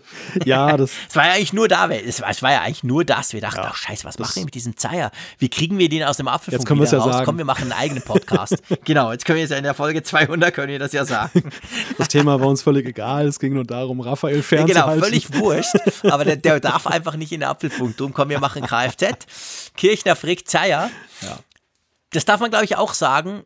Der hat sich ja das war so ein, das war so eine Beta eigentlich, das kann man eigentlich sagen, ja, oder? Ja, ja. ja, wir testen das mal, wir schauen mal und wahrscheinlich kann der Raphael eh nicht podcasten und der kann gar nicht mit uns mithalten und so. Das hört dann wieder auf. Dann haben wir gemerkt, scheiße, der kann mithalten und es macht vor allem tierisch Spaß, auch so ein bisschen den Fokus aufzumachen bei einem anderen Projekt und nicht in Anführungszeichen nur über Apple zu reden. Ja, und das läuft und ich glaube, nächstes Jahr läuft es dann noch ein bisschen besser. So viel darf man verraten. Alles andere hört ihr dann im Kfz. ja, ich bin da auch guter Dinge. Am Anfang war es ja so, Raphael ist ja ist ja auch ein professioneller Radiomann. Der hat ja lange Zeit Radio gemacht, was ja, viele gar nicht wissen. Absolut. Und ähm, ja. dem, dem brauchen wir nicht zu erzählen, wie man in ein Mikro reinspricht und so. Aber gerade deshalb war er, das kann man glaube ich auch sagen, am Anfang der Idee, wieder Radio zu machen. Er liebt ja mittlerweile das Schreiben. Oder er liebt es wahrscheinlich schon immer, ja. aber er, er, liebt es halt umso mehr mittlerweile und, und mhm. war gar nicht so sehr so Feuer und Flamme für die Idee, einen Podcast zu machen. Ja. Und wir haben dann ja beide so ein bisschen Überzeugungsarbeit gemacht, so geleistet, so wie wir das ja zu tun pflegen manchmal. Und dann äh, war er dann. Wir können sehr hartnäckig sein. Wir können sehr hartnäckig sein. Und, und, dann, und dann hat er ja dann letzten Endes ja doch zugestimmt und hat sich ja auch entsprechend dann, dann auch dann sein Studio aufgebaut. Und äh, ja, man kann wirklich sagen, also wir haben alle drei Freude daran. Und das ist halt ja auch so eine, so eine wunderbare Geschichte, die irgendwo untrennbar verbunden ist mit dem Apfelfunk einfach und gerade diesen letzten 100 Folgen, in denen halt dann auch diese Beziehung gewachsen ist. Genau, ich meine, die Live-Folgen sind ja auch so ein Thema. Ich glaube, das ist das, ich glaube, das ist genau auch was, was wir in diesen 100 Folgen fällt mir jetzt nämlich gerade Stimmt. ein. Wir haben irgendwann in diesen zwischen der 100er und jetzt haben wir angefangen gesagt, komm, einmal im Monat, die erste Folge des Monats streamen wir live, inzwischen ja in Top-Qualität. Auch da, da sind einerseits immer rund 100 Leute dabei, die sich das antun, irgendwie am Mittwoch von, von 10 abends bis weiß nicht wann uns zuzuhören. Halt, halt die Zeit, wo wir das ja normalerweise aufzeichnen oder wo wir es immer aufzeichnen. Auch da ist der Raphael ja immer dabei, also praktisch immer. Er, er hört dann da rein und, und tweetet mit und, und, und, und gibt Input. Das ist sehr spannend. Das, das ist aber übrigens auch noch so ein Punkt, der, der mich fasziniert und der auch vor allem in den letzten 100 Folgen erst so ja wirklich sichtbar wurde. Wie viele auch ja wirklich dann gestandene Journalisten, die die man so, weißt du, so Namen, die einem bekannt sind, die man vor Jahre vorher ja. schon gelesen hat und die man auch teilweise einfach auch aus der Perspektive eines Journalisten, ich bin ja nun selbst einer, aber auch so ein bisschen bewundert hat für ihr Tun, mhm. die dann plötzlich sich als Apfelfunkhörer outen. Wir hatten zum Beispiel ja Michael Speer in Frankfurt mit dabei von der Frankfurter Allgemeinen Sonntagszeitung. Den habe ich wirklich jahrelang ja, schon gelesen, dann mit seinen ja, Artikeln und klar. immer genossen. Und dann haben wir ihn persönlich da getroffen und er hat gesagt, ja, hört auch, hört auch gerne Apfelfunk. Und das, das fand ich klasse. Raphael natürlich, Lorenz Keller in der, in, in der Schweiz. Genau. Also das, das ist auch schon wirklich finde ich, ja, das ist so eine spannend. beeindruckende also, das Sache. Hat sich, hat sich auch, das haben wir erst bemerkt. Ich weiß gar nicht, ob das jetzt auch erst entstanden war oder ob das schon vorher so war. Ich glaube, auch das ist wahrscheinlich sicher in diesen letzten 100 Folgen passiert, dass uns wirklich ganz, ganz viele oder, oder einige und vor allem eben sehr spannende und sehr wichtige Journalisten wirklich gerne zuhören. Finde ich auch immer super spannend, weil mir geht es auch so. Ich bewundere ja die eigentlich mit dem, was sie machen und denke immer, ja, das könnte ich wahrscheinlich nicht und so, aber schon cool. Aber wenn die uns dann hören und wenn die uns auch sagen, hey, ihr macht das ganz gut, ich finde das spannend, vor allem die Informationen natürlich, die ihr verteilt. Ist ja nicht nicht nur Klamauk im Apfelfunk. Das ist schon, das ist schon cool. Das ist dann so, da fühlt man sich so ein bisschen geadelt manchmal, gell? Ja, ja, ja, klar, absolut. Also das mehr, mehr als jeder Preis oder so. Es gibt ja gerade im Journalismus ist ja so, dass sich viele ja auch dann über Preise definieren, dass es irgendwelche Awards gegeben hat und so. Ja. Natürlich würden wir uns, würden wir so eine Medaille oder so einen Pokal auch nicht ablehnen, so ist das nicht. Aber für mich ist eigentlich so dieses menschliche, viel, viel wichtiger. Das, das, das, das, äh, das ist eigentlich der Pokal, der, der schönstmögliche Pokal. Wenn ja. die Leute wirklich von Angesicht ja. zu Angesicht sagen, ich höre mir das, und da sind wir wieder bei, bei der Community, bei unseren Hörern, ähm, in, in welchen Lebenslagen wir angehört werden, wo wir angehört werden. Und das, das ist auch so ein Punkt, der, der ist nicht neu, der, der hat sich jetzt nicht in den letzten 100 Folgen ergeben, der war auch in den 100 Folgen vorher schon da, aber mhm. das ist etwas, was sich dann noch weiter vertieft hat und gerade durch diese persönlichen Begegnungen auch auf den Hörer-Events, wo man einfach dann auch mal, ja, diejenigen kennengelernt hat, die eben am Lautsprecher oder im, hinterm Airport, Airport sitzen, ähm, fand ich ähm, auch wirklich sehr motivierende, sehr inspirierende, sehr begeisternde Begegnungen. Ja, definitiv. Es macht einfach super Spaß. Und ein, letzt, und so, ein letzter Punkt noch, bevor wir aufhören.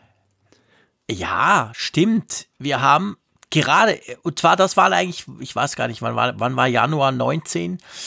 Egal, könnte man jetzt rechnen, wäre nicht so schwierig, es muss um die 150 rum gewesen sein, aber ähm, dieses Jahr war ja insofern, was, ich sag mal, was die Produktionsbedingungen angeht, ein sehr spezielles Jahr im Unterschied zu den kn knapp drei Jahren vorher.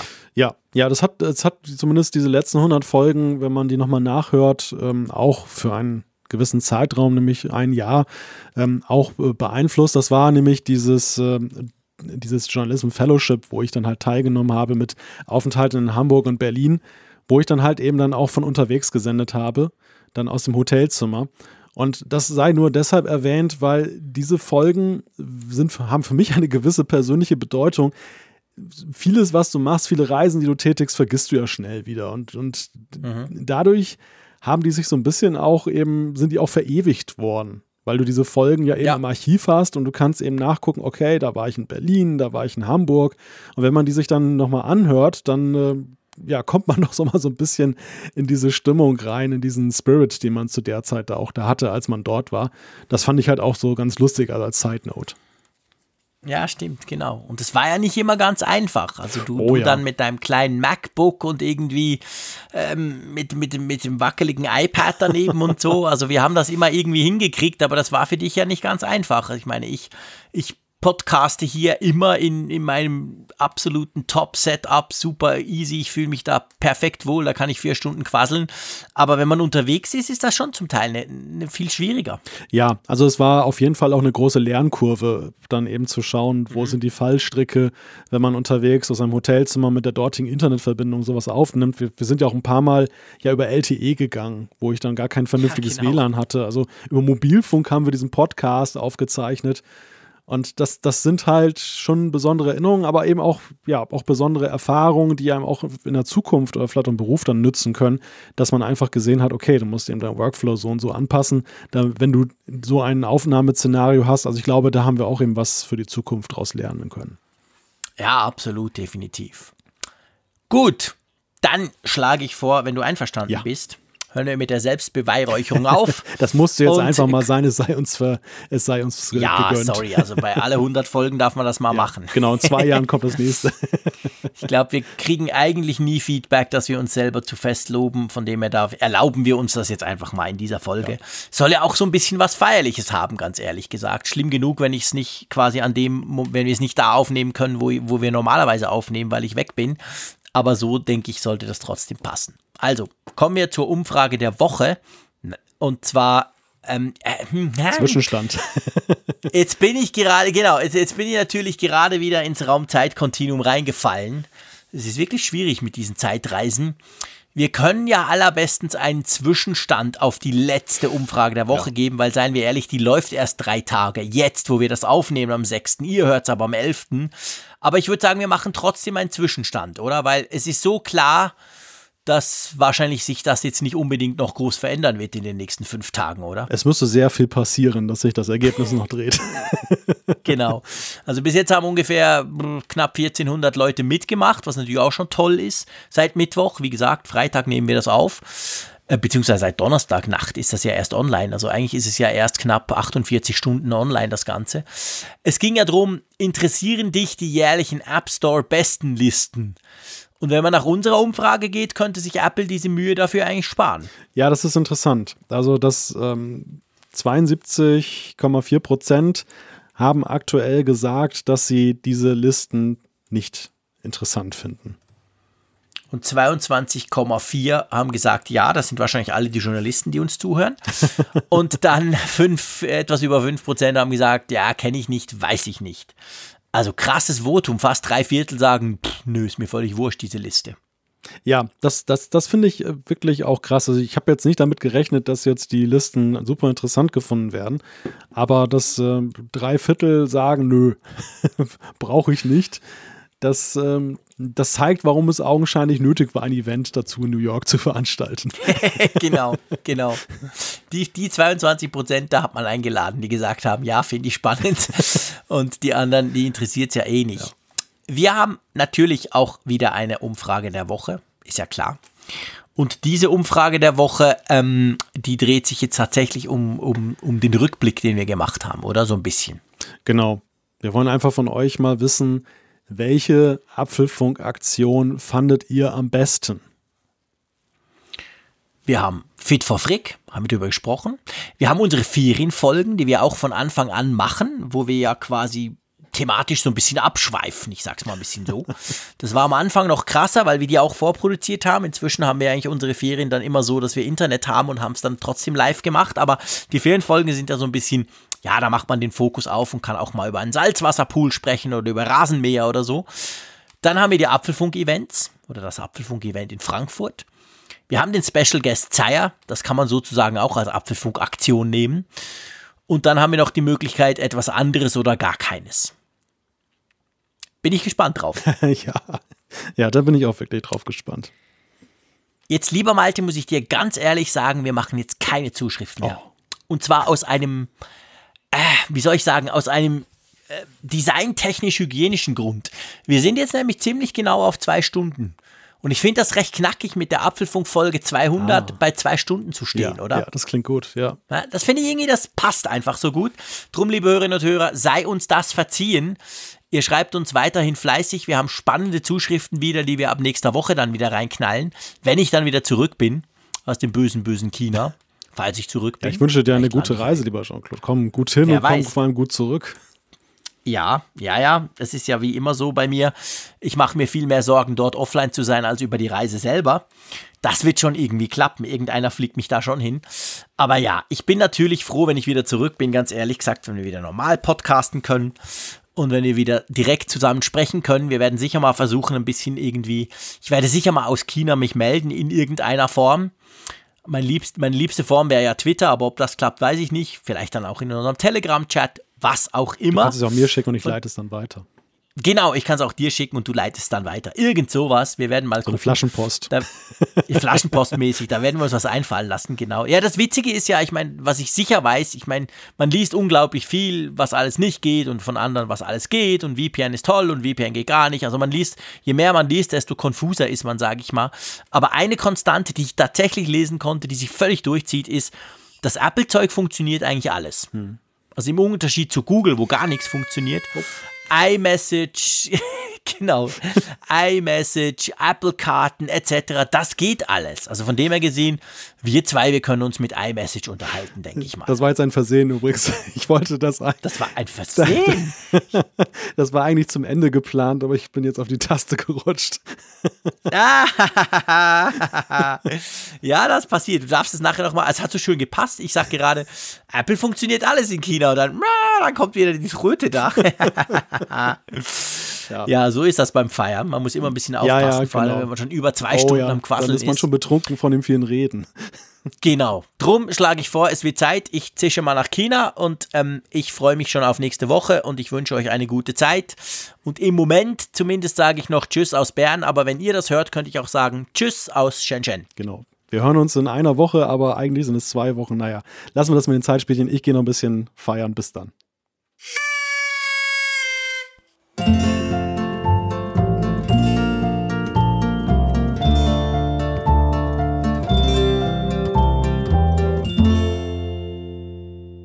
Auf Empfang mit Funkgerät, der App zum Apfelfunk. Lade dir jetzt Funkgerät für iOS und Android kostenlos im App Store und bei Google Play.